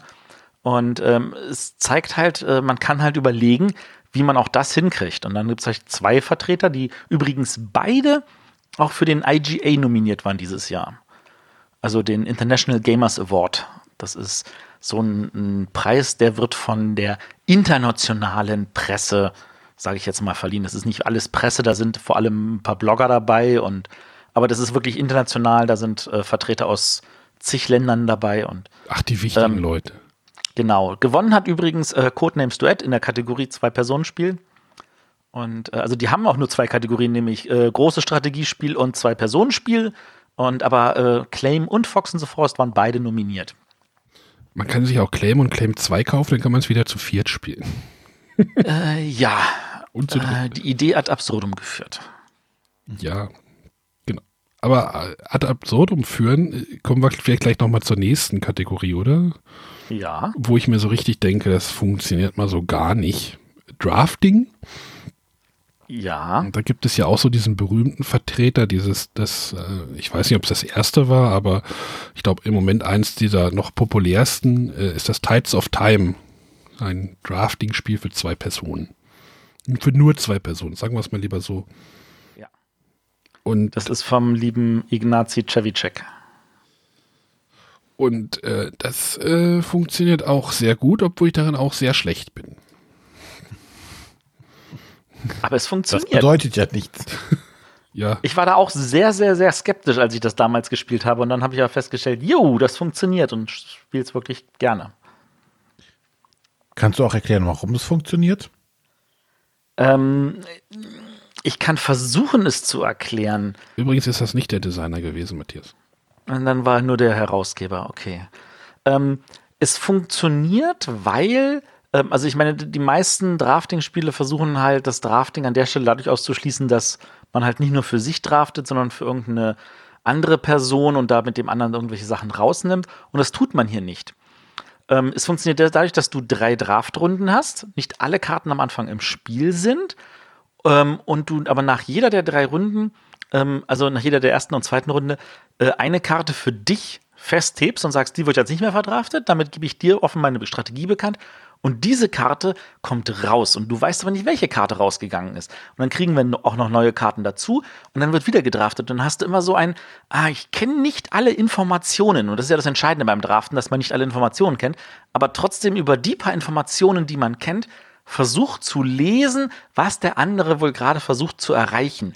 Und dieses, dieses Element so mit, die Karten gehen raus, bevor wir draften, dann draften wir. Folgende Informationen war nur ich, folgende Informationen hat nur er oder sie und folgende Informationen haben wir beide. Ähm, versucht man dann immer noch die richtigen Entscheidungen zu treffen. Und das ist tatsächlich, gerade dadurch, dass es auch so ein Mikrospiel ist, perfekt gelungen. Also das ist eine ganz, ganz schwere Balance und aber da funktioniert sie.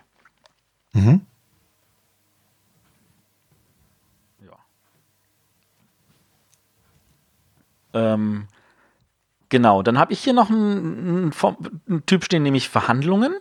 Das ist ja äh, einer der Gründe, warum zum Beispiel Katan ähm, nicht asynchron gespielt werden kann auf irgendwelchen technischen Geräten, weil dann kommt die Verhandlungsphase und heißt es so, hier, ich suche drei, ich suche ein Korn, ich biete dafür ein Erz und ähnliche Sachen.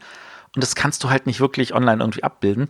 Und das kannst du theoretisch auch zu zweit nicht abbilden, weil zu zweit ist es ja so, dass du normalerweise irgendwie nie beim Tauschen das so hinkriegen kannst, dass der andere sagt so, ja, mache ich, weil ähm, äh, der sagt ja, also jeglichen Tausch, den ich mache, der hilft ja nur dir und wenn er nur mir hilft, dann würdest du ihn nicht machen. Und ähm, deswegen funktioniert das in Zweierspielen eigentlich gar nicht.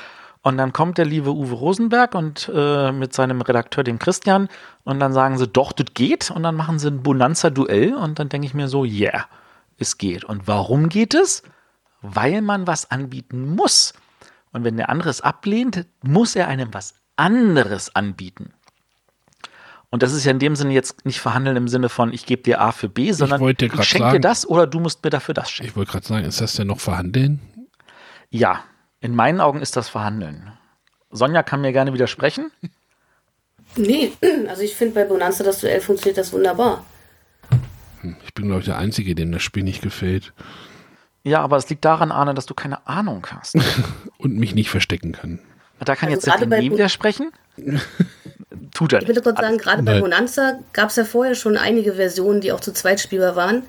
Die fand ich alle nicht gut, bis dann Bonanza das Duell erschienen ist. Und ich meine, der, der Kern bei Bonanza ist ja die Verhandlungsphase. Diese ich tausche das, wer bietet mir das, äh, möchte jemand noch das geschenkt haben, damit man diese Reihenfolge auf seiner Hand irgendwie beeinflussen kann. Und dass das zu zweit funktioniert, ist ja eigentlich schon echt schwer, aber sie haben es geschafft. Und ich spiele das echt gerne.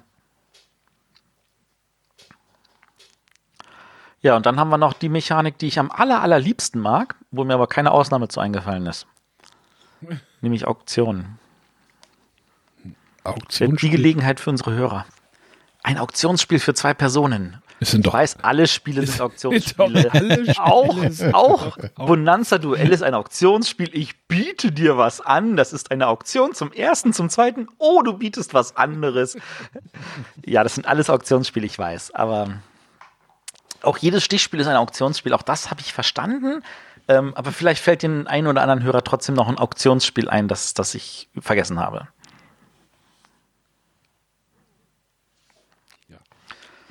Ja. fehlen immer noch die Crickets hier.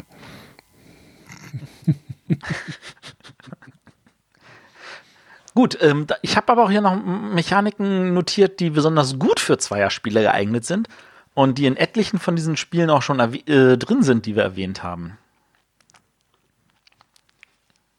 Arne. Ja, mein geliebter Deckbau. Da macht es eigentlich wenig, manch, manchmal wenig Unterschied, ob du es so zweit oder zu viert spielst. Also fürs persönliche Deck, da gibt es ja oftmals, also ich spreche jetzt hauptsächlich von Dominion, so wenig Interaktion. Du hast halt nur zwischen den Runden längere Wartezeit, wenn du mit mehr Spielern spielst. Aber haben wir denn in unserer Liste einen, tatsächlich nur einen Zweier Deckbauer? Gibt es das reines überhaupt? Zweierdeck. Also mir fällt auf Anhieb ein reines Einer-Deckbauer ein mit Freitag, weil Deckbauer tatsächlich so Multiplayer-solitär ist, dass man es auch einfach nur solitär spielen kann wie Freitag. Aber jetzt in, in, in unsere Kategorie Duell passt es nicht nirgendwo rein, oder? glaube tatsächlich, wir haben keinen Zweier-Deckbauer hier dabei. Das stimmt. Dann, dann, also wir könnten jetzt drüber streiten, ob äh, die Legenden von Andor, Chada und Thorn, ob das ein Deckbauer ist, weil da, der, der Grundmechanik fußt ja auf Kashka und Kashka galt ja als umgekehrter Deckbauer, ähm, weil du halt du die, also du, du kaufst halt die Karten, du weißt in welcher Reihenfolge sie kommen, aber du legst sie halt dann immer wieder hinten dran und das denkt sich auf. Das ist ja irgendwie auch schon ein Deckbauer. Nur bei Chada und Thorn funktioniert es besser als bei Kashka, in meiner Meinung nach. Du könntest so, Ja. so ein Hero Realms oder sowas könntest du als Zwei-Spieler-Deckbauer oder Star Realms. Nee, Star Realms geht auch zu viert, ne? Star Realms, äh, Star Realms geht mit, wenn du zwei Grundsets nimmst, auch zu viert, aber an sich ist das als reines Zweierpersonen gedacht. Das stimmt. Star Realms ist, wäre ein Zweier-Deckbauer. Arne come to the rescue. Paw Patrol. Äh, was? äh, Entschuldigung. Ich, So sehe schon, aus. in welchem Alter dein Sohn ist. ja. Äh, ja. Ja. ja. Ansonsten fällt mir jetzt auch irgendwie jetzt weiter. Ja, aber das andere, das andere, da kann jetzt der René zu seinem Nicht-Lieblingsmechanik was sagen. Zu Worker Placement? Ja, Warum ist man denn nicht Lieblingsmechanik? ich weiß es nicht. Ich, ich glaube manchmal, René, dass ich ein Bild von dir habe, das mir sagt, dass das nicht deine Mechanik ist. Nee, Stichspiel ist nicht seine Mechanik. Solltest. Stichspiel ist noch weit oben drüber. Seid nicht so klein. Wobei ich tatsächlich letztlich mal wieder hier ähm, Skull King Würfelspiel gemacht habe. Das ist auch gut. Aber nur weil halt mit Würfeln ist. Genau. Aber das Würfelspiel hatten wir schon. Ähm, Nee, Worker Placement, René. Ja, hm, klappt halt, aber ähm, warum ist jetzt nicht mein Lieblingsmechanismus? Ach, so René, nun halte ich nicht an diesem Ding auf, sondern komm zurück zum Thema. Ja, es ist halt, ähm, Worker Placement macht es halt dadurch, weil es halt auch in Anführungszeichen äh, unabhängig von der Spieleranzahl quasi gemacht werden kann, weil du ja nur deine Arbeiter einsetzt und dir in den seltensten Fällen da äh, ins Gehege kommt, es sei denn, es geht nur um, es ist nur ein Platz da, sprich, aber du setzt halt deine Arbeiter ein und das klappt halt super zu zweit. Du zu zweit oder zu viert dabei bist, stört dabei, glaube ich, weniger.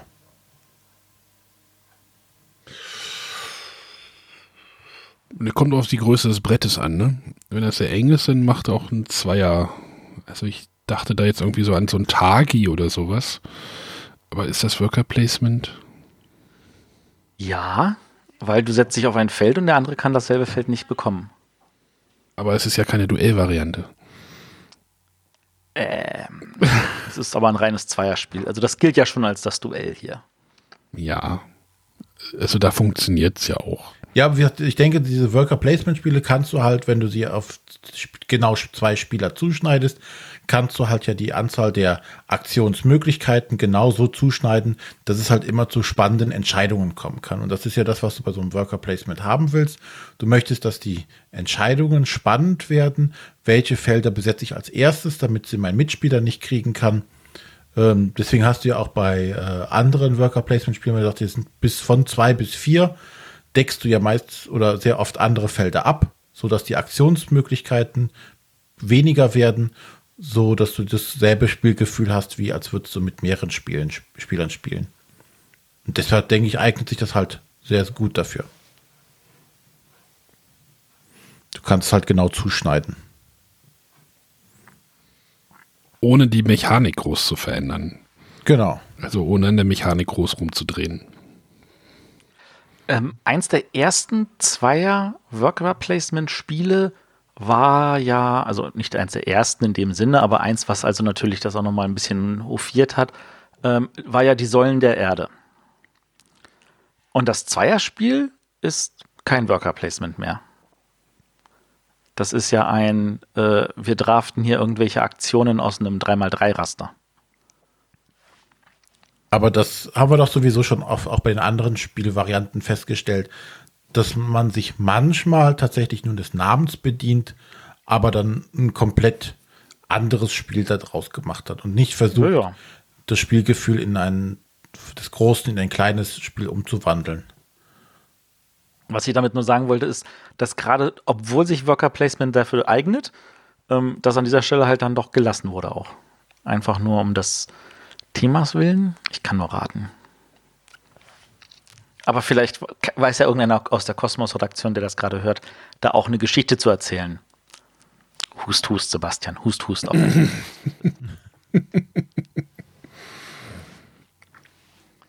Gut. Ähm, Gibt es denn auch Nachteile von Zwei-Personen-Spielen oder von Duellvarianten? Ja, ich kenne Kannst du nicht zu dritt spielen? Ich, der, der Mitspieler, der Gegenspieler. ist immer besser und gewinnt gegen dich. Ja. ja. Äh.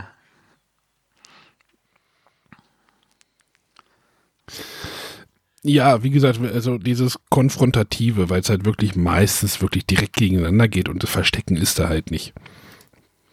Ja, das verstehe ich. Ähm, wir haben ja jetzt ja noch eine, eine Beauftragte für zusätzliche Informationen und die Sonja ist bestimmt vorbereitet und kann uns was zum Duali erzählen. Der das ja, Wort Du wie Duell schon in seinem Namen trägt. Genau, das ist ein Preis, mit dem äh, jedes Jahr ein Zweispieler-Spiel äh, ausgezeichnet wird.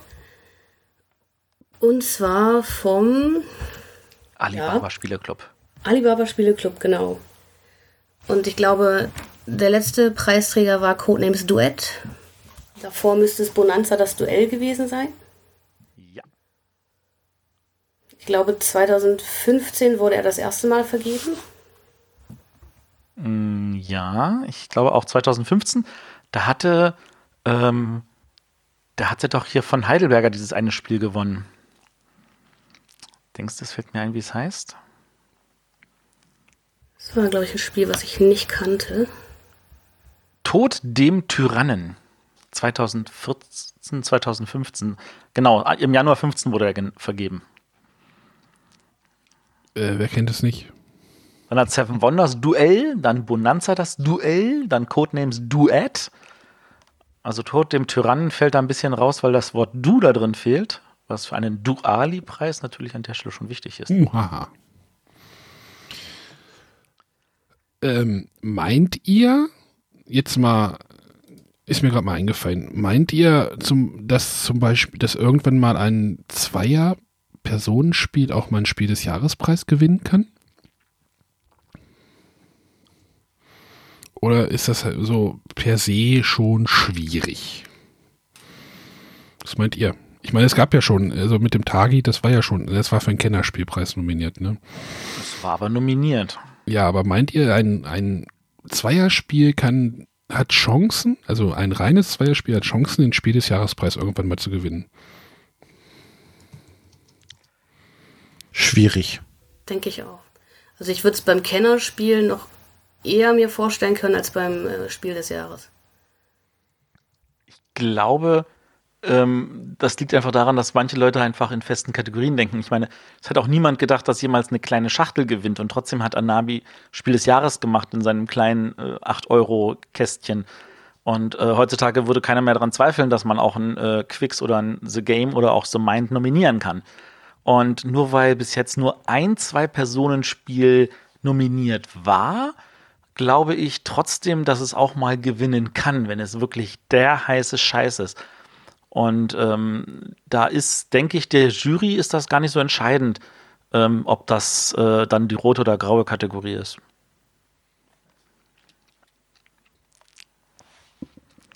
Aber glaubst du tatsächlich, im Familienspielebereich könnte ein Zwei-Personen-Spiel gewinnen? Ja. Wenn es gut ist, ja. Ich wollte Patchwork nominiert sehen. Ich bitte dich. Ja, nominiert, aber also ich kann es mir irgendwie auch nicht vorstellen, dass es wirklich den Preis gewinnen würde. Das ist eine Frage, wie gut der Rest des Jahrgangs ist. Ich bin mir sicher, wenn das. Hey, Zweierspiele, dieses Jahr habt ihr gute, ähm, nee, egal. Ups. Ich stelle mir halt nur so diesen Familienspieler vor, der jedes Jahr das Spiel des Jahres kauft, weil er es an Weihnachten mit der Familie spielen möchte. Und dann ist das Genau. nur für zwei Personen. Und, Und der wird enttäuscht sein. Dieses Argument mit dem Familienspieler, das höre ich seit 20 Jahren. Und dann heißt es so, ja, Codenames kann nicht gewinnen, weil das ist ja nicht für den Familienspieler. Ähm, dieses jenes kann nicht gewinnen, weil das ist ja nicht für den Familienspieler. Und ich denke mir jedes Mal so, das ist der Jury doch scheißegal.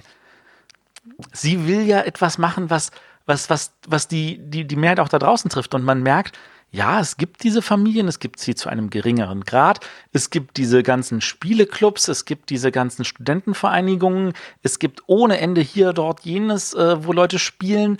Ähm, es gibt auch die Familien, die, die sich vielleicht kleiner treffen. Und wer sagt denn, dass jetzt nicht Mama und Papa, deren Kinder aus dem Haus gezogen sind, sich nicht trotzdem zu Weihnachten das Spiel des Jahres schenken wollen und zu zweit spielen wollen? Ich glaube, ganz ehrlich, der Jury ist das wirklich egal. Wenn das Spiel gut ist, ein richtig, richtig gutes Zweierspiel und äh, scheinbar muss es dann auch noch besser sein als Patchwork, ähm, dann würde es auch gewinnen. Bin ich überzeugt. Ich glaube, da müsste schon viel zusammenkommen. Wie so oft. Ne nennt mich Optimist. Den jetzt sehe ich die Zukunft positiv, denn ich bin Optimist. Äh, ja. In jedem Optimisten steckt auch nur Mist, ich weiß. ähm, eine, eine Kategorie äh, Zweierspiele haben wir jetzt gerade noch ganz, ganz wenig bis gar nicht beleuchtet, nämlich, wenn wir gerade schon über Spiel des Jahres reden, dann gibt es ja auch die Kategorie Kinderspiel des Jahres. Wie viele Kinderspiele kennt ihr denn für zwei Personen? Du hast das eine oben aufgeschrieben, das ich kenne. Ich habe das eine oben aufgeschrieben, ich weiß. Tier auf Tier. Das du Wieder Ja. gibt es ein Zweierspiel? Was? ja, da gibt es ein Zweierspiel.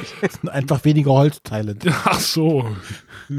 Wenn du, wenn du zwei kaufst, kannst du zu viert spielen, oder was? Nee, das ist tatsächlich auch noch mit ein paar eigenen Regeln. Also das ist ein bisschen komplizierter.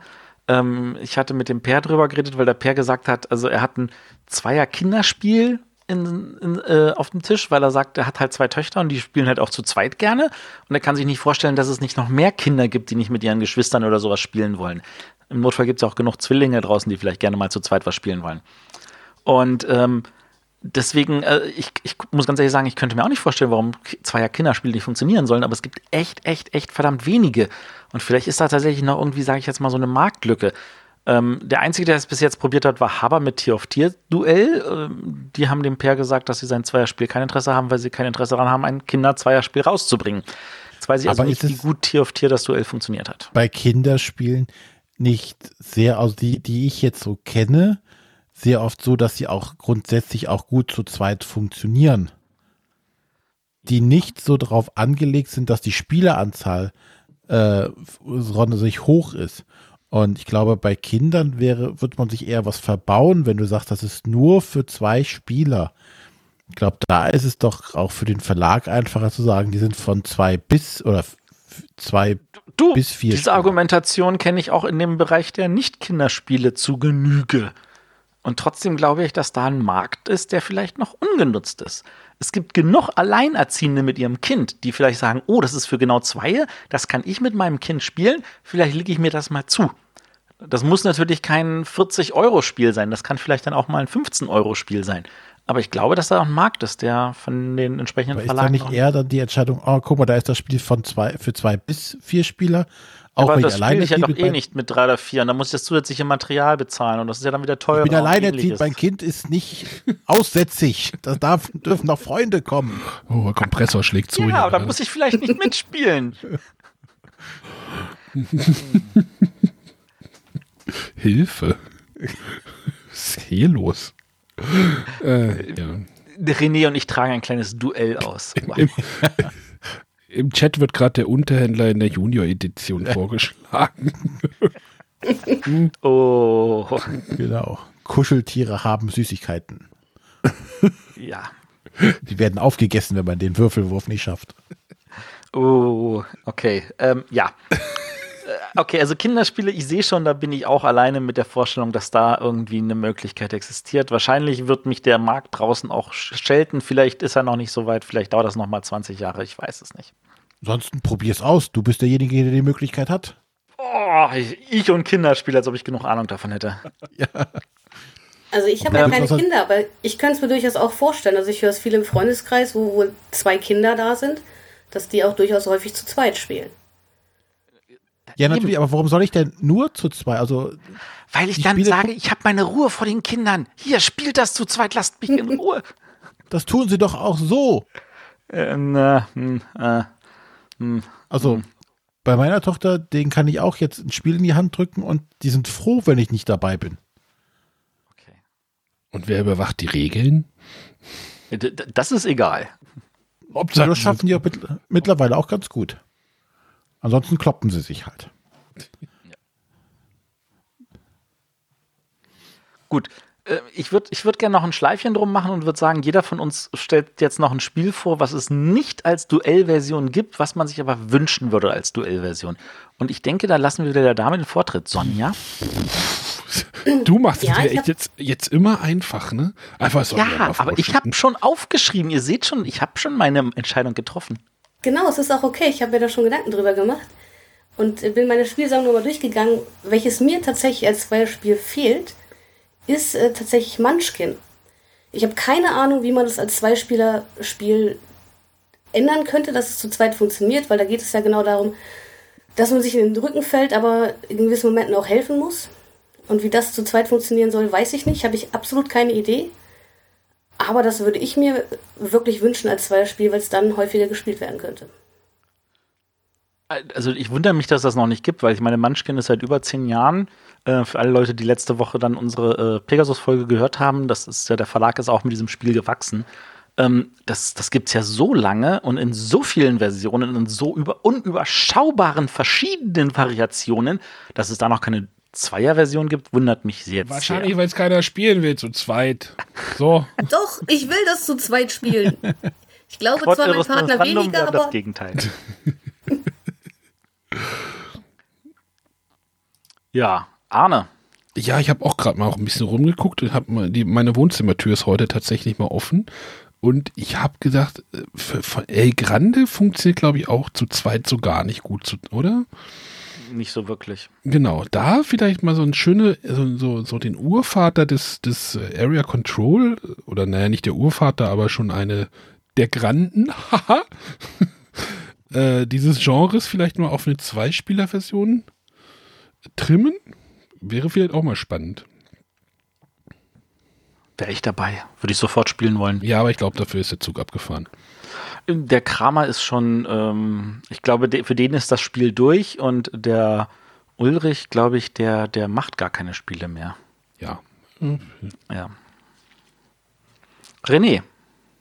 Ich habe ein echtes Problem damit.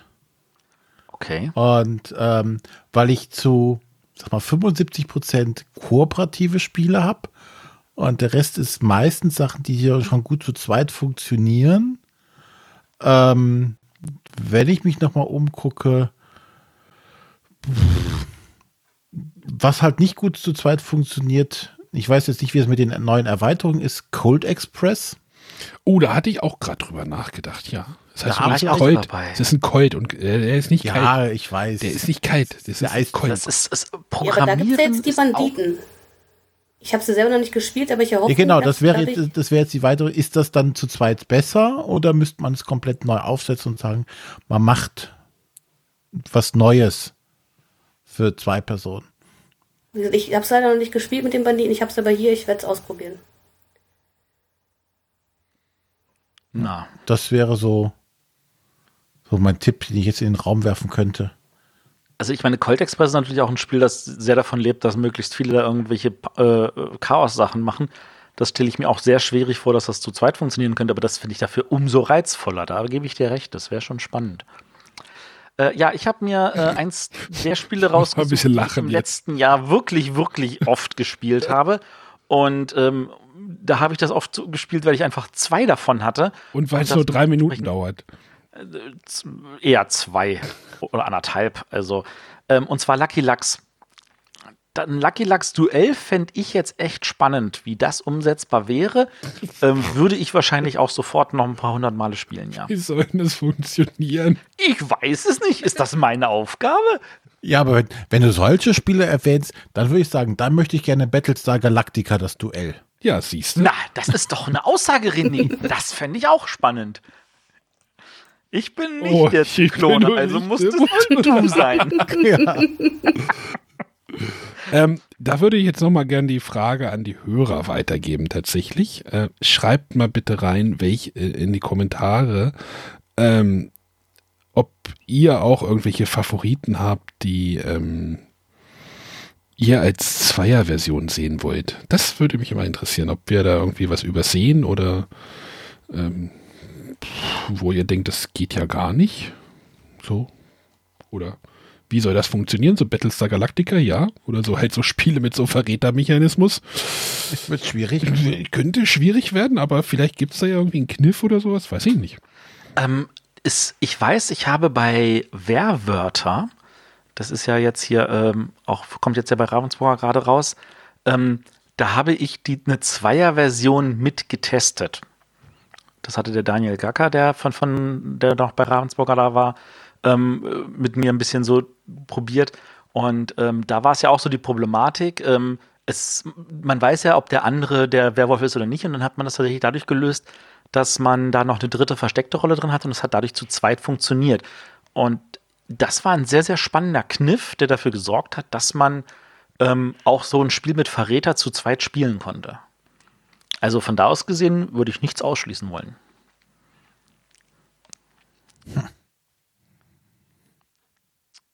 Ja, ich glaube, dann sind wir aber jetzt durch. Ähm, haben jetzt wieder einige Spiele genannt, äh, haben bestimmt auch einige vergessen, wo jetzt jeder auch sagen würde, mein Gott, wie könntet, konntet ihr diese Spiele vergessen oder dieses Duellspiel vergessen? Der Arne kann ja im Notfall unseren Ablaufplan wieder in die Shownotes stecken. Ich habe übrigens auch das Cover von dem Spiel Duell mit in unsere Shownotes gepackt. Das war eins meiner ersten Spiele nach Captain Future. Ja, wo der Siebenjährige sein Opa. Genau. Ich habe schon Cover Cover für die Folge, glaube ich. Ja. Mit den Waffen des Geistes. Geistes. Haha. Ghost Stories. Gut. Ähm, ja, wenn ihr da noch äh, Ergänzungen habt, äh, wie gesagt, Kommentare, Twitter, Facebook, E-Mail, Briefe, Postkarten. Rauch, Rauchzeichen, Trommeln, was auch immer. Wir nehmen fast alles an. Ja. Alle- Gut. Ähm, ja. Alle Trommeln bitte zu René schicken. Weg 8 äh, zwischen Köln und Düsseldorf. Genau. Ja, in äh, nächste Woche haben wir äh, was? Nächste Woche haben wir das, die, die, das, den zweiten Podcast zum Thema Verlage. Ah, welchen hast du da besucht? Da war, habe ich ein, ein relativ schönes zweistündiges Gespräch mit der Carol Rupp von Asmodee geführt. Gut. We- Weitere Aufnahmen in dieser Reihe sind auch schon geplant. Ähm, die werden jetzt aber danach erst ein bisschen länger dauern. Aber für, fürs Jahresende, wenn wir noch die ganzen Neuheiten spielen und noch ein bisschen gucken müssen, was da ist, fand ich das jetzt sehr angenehm, das da so dazwischen zu packen. Und wie gesagt, in zwei Wochen haben wir den Henning hier und danach ist das mal äh, Pause zwischen den Jahren. Füße auf den Tisch und eine Weihnachtsgans reingeschoben. Und im neuen Jahr starten wir nicht mit unserem Jahresrückblick. Dü, dü, dü. Was ist denn da los? Der kommt tatsächlich erst in der, es ist erst unsere zweite Sendung im Januar. Unsere erste Sendung ist die 130. Und da wir 13 Mal schon 10 Sendungen gemacht haben, heißt das, dass wir eine neue Top 13 machen. Mir fällt gerade mein Vorschlag für das. Äh, für Genau, wir werden ein- ein. Eine Vorschlagsliste machen, aber diesmal kommen sie nicht alle von Matthias, weil das ja anscheinend langweilig ist, sondern äh, wir haben entschieden, ähm, auf allgemeinen Wunsch von Arne, dass jeder von uns vier einen Vorschlag macht und ihr dann entscheiden könnt, ohne zu wissen, wer, von wem welcher Vorschlag stammt, das werdet ihr euch wahrscheinlich auch so denken, ähm, welchen ihr davon dann gerne haben möchtet. Genau, das, äh, der, der Umfragelink wird äh, wahrscheinlich euch per E-Mail erreichen. Ja, Oder im also ich Schlag. bin, Nee, im Schlag im sind ja Schlag. nicht nur, sind ja nicht mehr die nur Supporter. Stimmt. Aber das hat uns vorher ja auch nicht gestört. Oder wollen wir den Slack, äh, Slack auch noch mit ab, äh, den, den, den Slack auch noch mit abstimmen lassen? Ich meine, mehr Leute, Natürlich. mehr gut. Also wer im Slack, wer irgendwie mit in den Slack kommen möchte, darf auch mit abstimmen oder machen wir das? Ja, ja, ja. Wir packen das bei uns in den, in den äh, Bretterwisser-Kram rein. Genau. Äh, Bretterwisser-Channel. Und Wer da mitmachen möchte, schreibt mir bitte eine E-Mail an mitmachen.bretterwisser.de, dann lade ich euch ein und dann könnt ihr bei dem Beeple Slack, also es ist ja mittlerweile nicht mehr der Bretterwisser Slack, Slack-Kanal, äh, Slack-Programm, äh, ich- Messenger, wie auch immer ich es jetzt, äh, sondern das haben wir jetzt ja bibelweit geöffnet, ähm, da ist immer schön was los. Äh, reger Austausch und äh, da könnt ihr, glaube ich, auch mitmachen, ja. Dixe Zweier, auch eine gute Idee. ähm, ja, auf jeden Fall. Äh, da hat, die Sonja hat dort sogar ihren eigenen Kanal für ihre Brettspielpoesie. Ja, aber da kommt, glaube ich, nicht so viel. Ja, wir sind gerade auch noch so ein bisschen. ob ich das. Genau, wir sind gerade auch noch so ein bisschen am Ausprobieren, wie wir diese ganze Kanalstruktur irgendwie sinnvoll machen. Ähm, Ja, also das Entscheidende ist, glaube ich, nicht, dass die auf den einzelnen äh, Bibelseiten, sondern dass das allgemein so für die allen Bibelseiten so, so, ein, so ein Ding ist, das, wo, auf, wo man bei allgemein halt was sich unterhalten kann, wo auf dem Tisch halt über Spiele geredet wird, wo wir halt unseren Flohmarkt haben, wo die Leute über Miniaturen oder 3D-Druck reden oder ähnliche Sachen. Ich glaube, das ist das viel Spannendere, als das jetzt zu den einzelnen. bin gar nicht in dem Miniaturenkanal drin. Das ist auch nichts für dich, Arne. Läuft da was? Skandal. Läuft da was? Da siehst du Bilder von irgendwelchen Spielflächen. Ja, ich bin doch da jetzt eingestiegen in das Thema. Ich muss Ach mir noch mal so. Kleber besorgen. Übrigens, als ich bei Blitzbowl, was ich jetzt zu Hause habe, diese Orks zusammengesteckt habe, wären Kettenhandschuhe sinnvoll gewesen. Ja, das stimmt. Hast Und du, schon du hast die doch auch zusammengesteckt, oder? Äh, Da Nö. bluten einem noch die Finger. Äh, natürlich bluten sie das, deswegen habe ich sie gar nicht erst zusammengesteckt. Ich kann das mit irgendwelchen hübschen Holzfiguren spielen. Ja, super. Hast du einen roten Pöppel und einen grünen Pöppel und einen grünen Miepel oder was? Äh, natürlich. Matthias. Ich habe zusammenstecken lassen. Aber das ging, glaube ich, unblutig vonstatten. Oder so.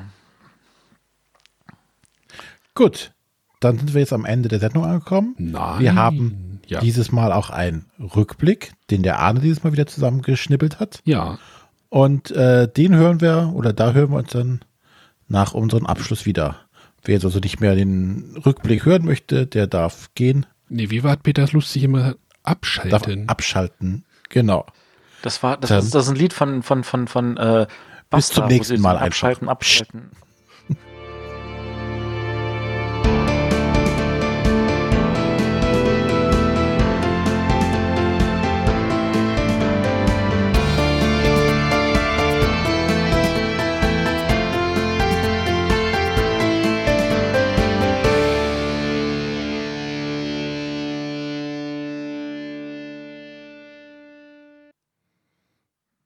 Was war das für ein Lied?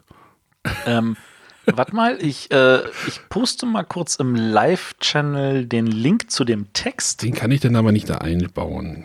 Nee, das ist richtig. Aber ähm, aus Klötzchen bauen wir Türme und dann schmeißen wir sie um, wir finden etwas gut und das, doch sind wir furchtbar dumm, etc. etc. Also da geht es halt darum, dass man Sachen abschalten soll. Ja, Die kommen wir Oma im zu, Koma abschalten, solche Sachen.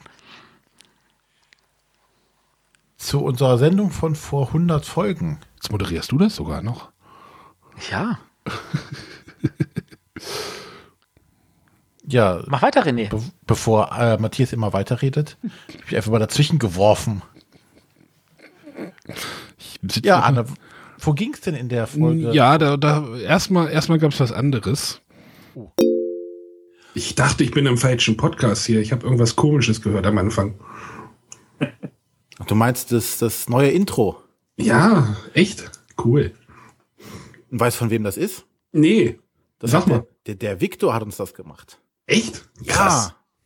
Nein. Dürfen wir das auch benutzen? ja. Wir nutzen diese Gelegenheit also, um ganz, ganz, ganz dick ein Danke an Viktor zu geben für dieses coole neue Intro. Ja, vielen Dank. Wir haben den Switch gemacht zwischen den Intros. sind erlöst. nee, nee, nee, nee, nee, nee. Nee, nee, nee. Wie, du kannst Nee. doch jetzt nicht am Ende des Rückblicks irgendwie noch den alten Abspann bringen, das geht nicht. Naja, lustig wäre es, wenn wir jetzt ein neues Intro hätten. Äh, ja, das hast du versaut, Arne. Ich wusste ja nicht, wann der Switch kommt. Äh, Aber ich habe gehört, du hast Mitarbeiter, die musikalisch äh, ähm, noch, noch nicht, Bewandert noch sind. nicht. gehabt Erst sind. im Januar. Ach so. Ne, dann müssen wir den Rückblick jetzt verschieben. Ach so. nee, komm, hau raus. So, und dann kommen wir zum unserem heutigen Thema. Und zwar hatten wir in Folge 9 war das bereits mal über Kickstarter gesprochen. Und ähm, das Thema wollen wir ein bisschen aufgreifen und wollen mal über ein erfolgreiches Crowdfunding-Projekt an der Stelle sprechen. Aber das wollen wir jetzt nicht alleine machen, weil wir da, außer dass wir Sachen gebackt haben, keine Erfahrung haben. Na, wer weiß es, wer weiß es, wer weiß es? Jojo. Und haben uns deshalb den Johannes Sich dazu geholt. Hallo, Johannes. morgen. Das war eine coole Sendung. Leider hatte ich den. Ja, an was erinnerst du dich in dieser Sendung, René? Dass Als der Typ ents- mittendrin geklingelt Nee, der Kunde. Nein, nicht der Kunde, der das Spiegel Der Kunde. Es war leider nicht im Schnitt dabei. Es war tatsächlich rausgeschnitten.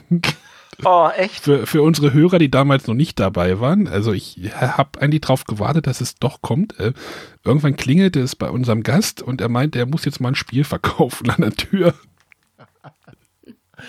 Sehr schön. Das war, äh, Ja, heute würden wir sowas drin lassen, ne? äh, ja, Früher haben wir sowas rausgeschnitten. ja. So, aber wir haben auch mal wieder Spiele vorgestellt. Äh, wir machen wieder ein Rätsel draus, ne? Was haltet ihr davon? Genau, man zieht halt irgendwie sechs Karten von seinem Deck auf und dann versucht man seinen Gangster zu programmieren über die Runden. Ich sag mal jetzt mal drei Runden. Also man legt in der ersten Runde eins ab, dann legt der nächste was ab und dann so weiter. Na? Sonja redet mit, oder? Ich würde auf Colt Express tippen. Ding, ding, ding, ding, richtig. Wir haben über Colt, Colt Express geredet, bitte. Das, wieso, wieso weiß sie das? Aber, aber wir haben auch Nee, eine, welches, Von welchem Deck zieht man denn sonst sechs Karten? Gut, ich habe jetzt auch gerade bei Spiel mit den Löwen habe ich Colt Express tatsächlich mal wieder gespielt vor wenigen Wochen. wir haben uns auch Ah. darüber unterhalten, dass es immer, wenn man Karten nachziehen sollte, sollte es eigentlich immer fünf sein. Bei Herr der Ringe fängt man auch mit sechs an. ja. Gut, aber wir haben noch eine lustige Aussage. Ich habe noch eine lustige Aussage zum Coit Express gefunden. Also die Comic-Grafik ist zum Beispiel auch richtig schön rund und ähm, Also ich finde es Genau. toll, dass es trotz Western-Thema eigentlich äh, sehr ansprechend ist, weil die meistens, wenn sobald ein Spiel ein Western-Thema hat, liegt es eher wie Blei im Regal, aber ähm, ich hoffe, dass das in diesem Spiel nicht passiert, weil es hätte echt verdient, dass es sich besser verkauft. Ja, hat es sich gut verkauft? Was meint ihr? Also durch den Spiel des Jahres natürlich, aber hat es sich. mm, Kann nur raten. Ich meine, es ist halt Spiel des Jahres geworden und damit hat das definitiv schon mal mehr Auflage, als man sich es ansonsten hätte vorstellen können. Und die auch verdient. Und ich meine, wir, wir reden hier von zwei großen Erweiterungen, jetzt den Banditen und dann noch ein paar Promos und also doch. Es ist, Ganz schon, es, unerfolgreich. es ist schon noch da, ne? Die Frage ist halt, ob es noch da wäre, wenn es nicht Spiel des Jahres geworden wäre. das vermutlich nicht. So, René, wenn du Ja. dieses Spiel jetzt errätst, dann kriegst du von mir äh, fünf Gummipunkte. Gucken wir mal. Das ist ja meine Motivation. Und ähm, das Spiel geht über äh, mehrere Runden. Und wer am Ende die meisten Siegpunkte bekommen hat, hat dann gewonnen. Ach, das Spiel. Hervorragend.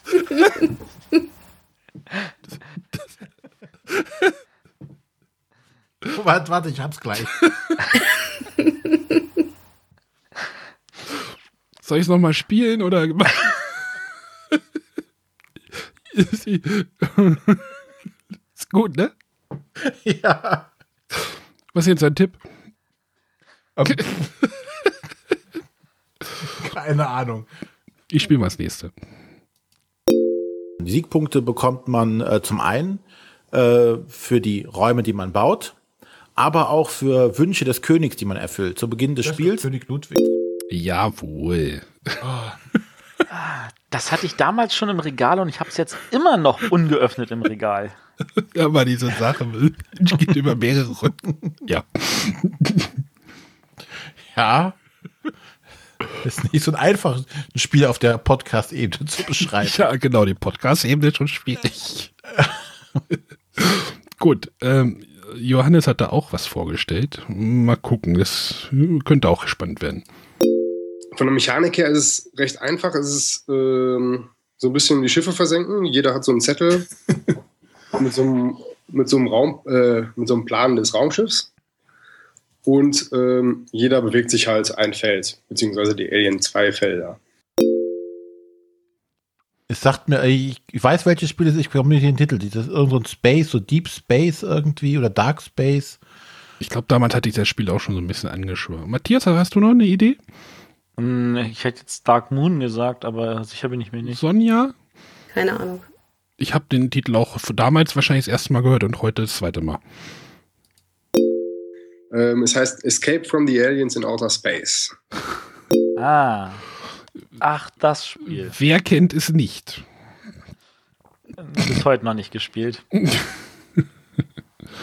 Gut, Matthias, du bist dran. Ach du Scheiße. Mehrere Punktrunden und am Ende gewinnt der mit den meisten Siegpunkten. Das, der Clou ist eigentlich, wie wird gebaut. Wenn man dran ist, dann darf man so viel bauen, wie man will, effektiv. Ähm, ja, ja, nicht ganz. Also man hat halt eine Limitierung durch seine Karten und na- nach dem dritten Holz ist eigentlich auch Schluss. Ach so, nach dem dritten Holz ist auch Schluss. oh shit. ähm, nee. Für nächstes T Jahr die T-Shirt. Nach dem dritten Holz ist sowieso Schluss. Also bei, bei drittes Holz denke ich immer sofort erstmal an, an äh, äh, Kardinal und König, beziehungsweise ähm, natürlich äh, die Version China. Übrigens, ähm, übrigens, passend, 1, 2, 3 Regel übrigens, passt. passend zur Sendung ein Zweierspiel. Ah, ach so. Ist das so? Nee, René, fürs T-Shirt müssen wir eigentlich, wir spielen über sechs Runden und am Ende hat der Spieler mit den meisten Punkten diese gewonnen. ja, also Matthias, es ist ein Zweierspiel, schon ein Tipp. Hm? Äh, nein, ist kein Tipp. Äh, Pagoda von Arve Fühler erschien bei Pegasus. Zwei Personen Spiel. Jetzt fragt mich nicht, wer die Grafik gemacht hat. Na los, Arne, komm, frag, frag. Wer hat denn jetzt die Grafik gemacht? Keine Ahnung. Aber ich erinnere mich, dass ich das Spiel total cool fand damals. Nach dem dritten Holz ist aber Schluss. Ne? Ja, tatsächlich, nach dem dritten Holz ist Schluss. René schreibt das mal auf. Kann gerade nicht. Ja. Was für Stilblüten wir uns geleistet haben. Ja, naja, das ist halt natürlich auch eine selektive, selektive äh, Auswahl. Ne? Eine Ja, ja, selektive. Auswahl, zum Glück. Gut, äh, wir haben halt mit dem Johannes über sein Start Next gesprochen, La Cosa Nostra. Was ich mir übrigens dieses Jahr auf der Messe gekauft habe. Ich mir heute die Regeln angeguckt habe und mir gedacht habe, das möchte ich jetzt mal spielen. Ähm, also ich meine, das ist ja erfolgreich genug gewesen, dass es davon auch eine Auslandsauflage gab bei ähm, Quint Games und dass es dazu sogar noch einen Kickstarter für eine Erweiterung gab, die auch sehr gut lief. Ähm, also von da aus gesehen, da hat der Jojo tatsächlich mit dem Spiel äh, relativ, sage ich jetzt mal, einen kleinen Dauerbrenner. Und das ist schon vier Jahre her, ne? Genau. Und er hat immer noch einen Stand auf der Messe. Jedes Jahr. Also. Das ist schon gut. Ja, wir können ja, wir sprechen mal kurz. Also wir hören mal ein bisschen zu. Ja, wie bist du überhaupt auf die Idee gekommen, ein Spiel zu veröffentlichen? Warum? Also, hast du das schon lange geplant oder wie kam es dazu? Ja, es ist eine lange Geschichte. Also es ist tatsächlich schon sehr lange her. Die erste Idee, die erste Intention, das war, ich glaube, vor über fünf Jahren jetzt mittlerweile. Und ähm, war relativ naiv. Also ich war damals auch jetzt noch gar nicht so in der Spieleszene drin und ähm, ich dachte natürlich, ich kenne mich schon super aus, aber letztendlich kann ich gar nicht so viel. Ähm, und es ging mir letztendlich darum, dass ich ein Thema für meine Diplomarbeit gesucht habe.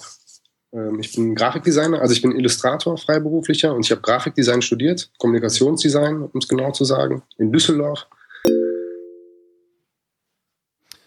Ich glaube, es klang so ein bisschen, so ein bisschen blauäugig da auch rein, so, oder? So. Ja, könnte man so unterschreiben. Gut, äh, wir haben auch kurz über Kickstarter gesprochen. Deswegen, ich bin schon ganz froh, dass wir es erstmal klein, in Anführungsstrichen klein gehalten haben auf Start Next. Ja, man muss ja auch ein bisschen, man gewinnt ja auch sicherlich Erfahrungswerte und äh, was man denn daraus macht und ob man das dann vielleicht noch in andere Märkte veröffentlicht. Ähm, oder ist, Genau. ist, sowas, ist sowas geplant, dass man dann doch Also- noch mal jetzt. Konkrete Pläne gibt es jetzt nicht. Also es war natürlich immer die Idee, ja, dann kann man ja vielleicht für die englische Edition noch eine Kickstarter-Kampagne machen. Aber ähm, ist jetzt noch, noch nicht konkret geplant. Ja, wie gesagt, also die Sendung war halt so relativ kurz, nachdem diese ganze, also alles ausgelaufen ist. Also das war halt so auch nach der Messe, wo halt die wahrscheinlich auch anstrengend war, also Kampagne, Druck und dann Auslieferung. Der, also er war so ein bisschen in dieser Sendung so ein bisschen, äh, ja, ermattet und glaube ich, äh, K.O.. K.O. und wollte wahrscheinlich nicht mehr viel von dem Spiel wissen, aber ähm, genau. Also ich glaube tatsächlich, das war auch ein guter Zeitpunkt damals, als wir ihn eingeladen haben, über das so ein Thema zu reden. Weil damals war Crowdfunding zwar der heiße Scheiß, aber es war halt noch ein relatives, gefühltes kleines Randthema. Während heutzutage halt jeder Dreck auf äh, per Crowdfunding erscheint, um es jetzt mal etwas übertrieben zu formulieren, das ist natürlich nicht nur Dreck, da ist jede Menge ge geiles Zeug auch dabei. Aber ähm, es ist einfach so eine Masse geworden, die über diesen Weg rausgeht, ähm, dass, äh, dass das also schwieriger ist, da irgendwie auch noch aufzufallen. Und ähm, da dominieren ja auch inzwischen, sage ich jetzt mal, mehrere große Verlage. Und ich weiß nicht, ob, äh, wenn er das heute launchen würde, so ein La Cosa Nostra, ob das noch ein Erfolg werden würde. Und zumal noch bei Start Next, ne? Also es gab damals ja noch kein deutsches Kickstarter. Das ist, war ja auch noch. Oder wann, wann kam Kickstarter in Deutschland? Also, dass, dass man als deutsches Projekt dort äh, aktiv werden konnte, sagen wir mal so. Genau. Genau. Der Start Next bringt uns gleich mal zum nächsten, wo, was ich auch gar nicht mehr auf dem Schirm hatte. Nö, war auf jeden Fall sehr angenehm. Also man hatte auch das Gefühl, das sind halt, also es ist, Startnext ist komplett umsonst und gilt als ähm, gemeinnützige Organisation, glaube ich, sogar. Und das sind halt alles junge Leute, ähm, wo man einfach das Gefühl hat, ja, die sind auch ein, die sind selber auch ein Start-up und machen da ihr Ding und geben sich unheimlich viel Mühe, dass es gut wird und sind Leute wie du und ich, die da was Cooles machen. Also war sehr angenehm und sympathisch. Die kriegen keinen Prozentsatz, also die kriegen keine Provision, aber die kriegen doch bestimmt auch Geld, oder nicht? Von dir denn? Also, Also man kann freiwillig einen, einen Prozentsatz spenden, aber es ist jetzt keine Gebühr enthalten. Das hatte ich nämlich nicht mehr auf dem Schirm. Ist das noch so heutzutage? Das ist, glaube ich, immer noch so. Aber ähm, der Punkt ist halt, dass die Einstiegshürde halt relativ hoch ist. Weil du halt sagen musst, hier, wir haben diesen Businessplan, wie wir danach weiter damit hantieren wollen. Wir haben hier entsprechend Firma schon aufgebaut, ähm, weil sie halt nicht jeden auf Startnext einfach reinlassen, sage ich jetzt mal. Auf Kickstarter kann ja jeder sagen, hier, ich mach mal was und ähm, dann muss man sehen, wie damit zurechtkommst. Ähm, dafür nehmen die halt entsprechend auch irgendwelche Prozente, aber ähm, das war bei Startnext halt bis jetzt nicht so. Da war es schon schwieriger. Also da habe ich mir auch von dem Daniel Danzer, der ja auch dieses Steam Noir Revolution damals äh, über Startnext gemacht hat, der meinte, das war ein ganz schöner Wust, da diesen ganzen Einsatz erstmal zu bringen, das und das nachzuweisen, bevor man überhaupt damit starten durfte. Da kann im Notfall der ein oder andere Deutsche hier auch noch vielleicht was von erzählen. Also ich glaube, das Zusammengewürfelt hat ja auch auf Startnext äh, schon mal ein bisschen Crowdfunding vorher gemacht. Ja, also wer sich da für Crowdfunding interessiert, kann auch die Folge sich immer noch anhören. Also da gibt es jetzt zum Beispiel noch so einen Punkt, äh, über den wir gesprochen haben. Und ähm, wir hatten 9500 angesetzt als Ziel und haben gehofft, irgendwie 15.000, 16.000 zu erreichen. aber, aber wie berechnet man denn so eine Summe? Ich meine, ist das so ein Bauchgefühl oder versucht man da irgendwie so einen, so einen, so einen Businessplan oder irgendwie sowas aufzu oder so, ein, so eine Kosten, Kostenaufstellung? Ja, versucht man natürlich schon. Bin ich jetzt auch nicht geschult drin, deswegen weiß ich nicht, wie professionell das war, aber äh, nee, also du rechnest dir halt schon aus, wie viel brauche ich, um ähm, man rechnet halt einfach hin und her, wie viel brauche ich, um das Ganze zu realisieren, was, was kostet die Produktion bei der und der Auflage, was brauche ich für eine Auflage, um halt auch den ja, das ist natürlich so ein Hin- und Herrechnen. Und das stelle ich mir unglaublich schwierig für, wenn man gar nicht so in dieser Branche irgendwie drinsteckt. Ähm, Das ist doch schwierig, wenn du in der Branche bist. ja, deswegen, also das stelle ich mir halt eben noch mal schwieriger vor. Ähm, da irgendwie das richtig zu treffen, dieses Ziel. Ja. Ich würde auch sagen, also wer tatsächlich auch heute noch damit Gedanken spielt, so vielleicht selber sowas mal auf die Beine zu stellen, sollte sich vielleicht die Folge auf jeden Fall nochmal anhören und das aus dieser, ich sag jetzt mal, ohne es böse zu meinen, naiven Idee heraus, ich mach das mal, wie das dann laufen kann. Und äh, ich freue mich total, dass der Jojo auch immer noch jedes Jahr brav sein, sein La Cosa Nostra vorstellt und das für ihn dann doch irgendwie auch ein kleiner Erfolg ist. Ja, genau. Ja, genau. Äh, Vor Spiel vorstellen auf der Messe oder ne, da ging es auch jetzt, also ist jetzt der letzte Punkt. Also das Spiel kam zwei Wochen später. Matthias lacht. ja. Ja, ähm, und dann war es halt noch so gerade eben möglich, das Spiel vor der Messe, also wir wollten es halt unbedingt vor der Messe halt an die Unterstützer ausliefern, weil es natürlich einfach dazu gehört, dass die Unterstützer das als erstes kriegen. Und Ja, es sieht, es sieht ein bisschen komisch aus, wenn man es auf der Messe verkauft und die Un- Unterstützer warten immer noch. Ne? Also, Wir wollen jetzt aber nicht auf irgendwelchen anderen Projekten rumreiten, oder? Da könnte ich jedes Jahr aufs Neue auf manchen Projekten rum. Wie, wie seht ihr das denn? Ja, die, genau diesen Punkt wollte ich mal irgendwie so ein bisschen andiskutieren. Wie seht ihr das denn? Haben die Supporter, also die Unterstützer, das Erstveröffentlichungsrecht oder ähm, es ist halt, ne, oder ist denn so ein Verkauf auf so einer Messe für so ein Produkt äh, eigentlich sogar noch äh, wertvoller? Oder müssen die Supporter halt vorgehen? Da würde ich sagen, sagt mal Sonja ihre Meinung. Ja, ich selber habe persönlich noch gar nicht so viel gefördert, aber ich kann schon verstehen, dass ein gewisser Unmut entsteht, wenn man da lange im Voraus Geld für bezahlt und dann bekommen das andere viel eher und man selber muss dann warten. Auf der anderen Seite gibt es in Essen so viele Spiele und also zumindest kenne ich es von meinen Essen so, dass ich immer mit einer Menge Spiele nach Hause komme und ob ich dann das eine Spiel da mitnehmen kann oder dann etwas später bekomme. Naja, aber Ist halt Crowdfund nur Crowdfunding ist halt kein Shop, ne? Das muss man halt. Ich denke auch mal, da müssen die Leute halt immer, das ist keine Vorbestellung, die du da machst. Das ist, und das verwechseln viele, glaube ich, damit. Ne?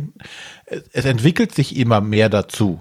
Also wenn du manche Kampagnen dir anguckst, eigentlich ist es eine reine Vorbestellerkampagne, weil die eh wissen, dass ähm, die ganzen cool Mini or Not Sachen, ne? die, die wissen ja eh, was wie der Hase läuft. Die wissen genau, äh, das geht dann und dann los und dann haben die schon ihre zehn Stretch Goals hinten fertig. Die müssen die nur noch einzeln freischalten und das war's dann. Und im Endeffekt ist es eine Vorbestellung, aber der, der grundsätzliche Gedanke war ja zu sagen, okay, wir brauchen äh, Geld und ähm, du kaufst nicht das Spiel, sondern du kriegst es von uns quasi als Belohnung dazu. Ne? Aber das ist halt nicht mehr den Leuten, glaube ich, jetzt zu vermitteln. René, wie siehst du das denn? Ich meine, du bist ja, glaube ich, ja, Matthias ist auch noch der. Also, Matthias, ist der, der macht mehr. Ja, aber Ja. Nee, äh, natürlich kann ich äh, Unmut mancher Leute verstehen, aber ich sehe da kein Erstkäuferrecht an der Stelle. Ähm, ja, wie gesagt, ich habe da keinen Anspruch drauf an der, an der Stelle. Also Ist zwar immer schön, wenn es so wäre, aber so ist es halt nicht und dann ist gut. Also ich sehe das auch so, dass also ähm, ich, wenn ich etwas unterstütze, dann natürlich nicht, weil ich sage, oh geil, ich kriege das Spiel jetzt billiger und schneller und ähnlichen Kram, sondern weil ich sage, ich möchte die Person da unterstützen, obwohl man das natürlich bei äh, Cool Mini, um jetzt als konkretes Beispiel zu nehmen, natürlich nicht die Firma Simon unterstützen möchte, sondern sagen, ja, geiler Scheiß und ich kriege die ganzen Exclusives. Aber da ist es, da geht es mir auch nur um die Exclusives und ob ich die einen Monat später kriege, ist mir auch Schnuppe. Ähm, ich, ich glaube, also, ähm, also ich, ich, ich habe ja nun auch ein paar kleinere Projekte unterstützt gehabt dieses Jahr, wo ich auch gesagt habe, ey, ganz ehrlich, dann kriege ich dann nach der Messe, ist mir egal, schickt's mir zu, aber ich muss mich auf der Messe nicht drum kümmern, was mir dann auch immer wieder sehr wichtig ist, weil das einfach auch Stress ist, irgendwie da diese ganzen Stände abzuklappern. Und ähm, da ist es auch so natürlich, dass den Paare gesagt haben, ja, und es ist früher fertig geworden und wir können es auf der Messe verkaufen, aber wir wollen das okay von mindestens 90 Prozent von denen. Und die kriegen dann meistens ein okay von 95 Prozent der Bäckern. Und die 5 Prozent, die dann noch rummeckern, die haben, die, die, die, die kriegen dann auch einfach mal äh, grafisch zu spüren, dass sie halt doch die Minderheit sind. Und dann sollen sie halt sich das nächste Mal überlegen, ob sie irgendwas supporten wollen, wenn ihnen das ein Problem ist. Und ähm, ich finde, gerade so kleine Verlage ähm, brauchen einfach an der Stelle eher das Geld über den Verkauf und deswegen würde ich denen das immer sofort gönnen.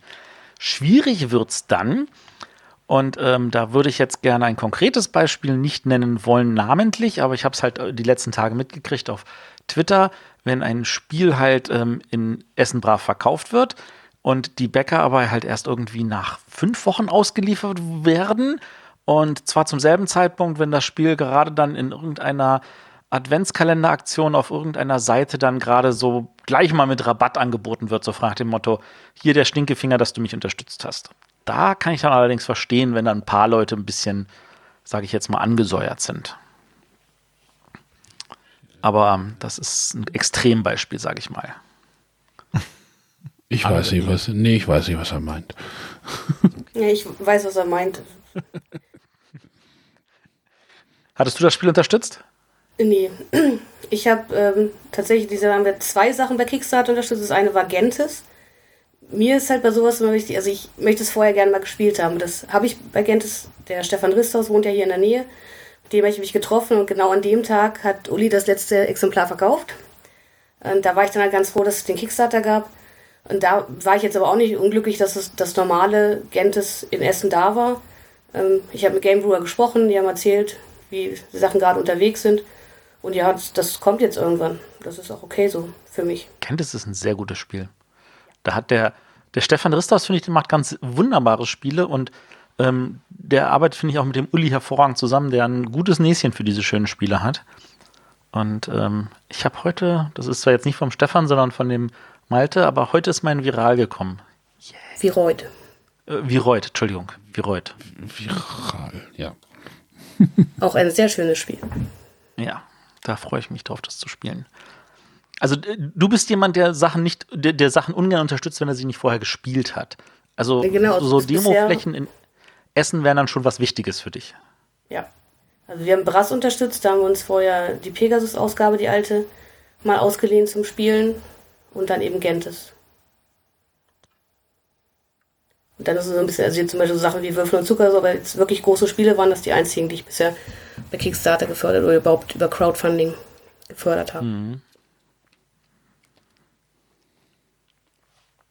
Ach, einfach blind zuschlagen. Das ist ja, also diese, diese, diese Zurückhaltung, die beneide ich ja natürlich ein bisschen. Von René. Von Sonja, von René. ja. Gut. Gut, aber dann wäre es das jetzt auch. Ja, dann äh, war das doch noch ein schöner Rückblick mit sehr erheiternden Momenten. Ich, so, welches Spiel hattest du nochmal vorgestellt, René? So, brauchst du nochmal Unterstützung? nee, alles gut. Ich war was mit, wo man am meisten Punkte haben muss, glaube ich. Nach ein paar Runden. Aber nach dem dritten Holz ist Schluss. Ja. Sehr schön. Alles klar. Ich spiele jetzt trotzdem das Altrin durch. Ich habe das andere nicht jetzt hier.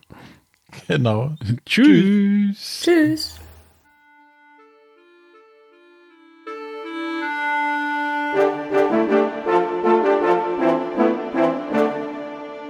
Das waren die Bretterwisser. Ihr findet diesen Podcast bei iTunes oder auf www.bretterwisser.de.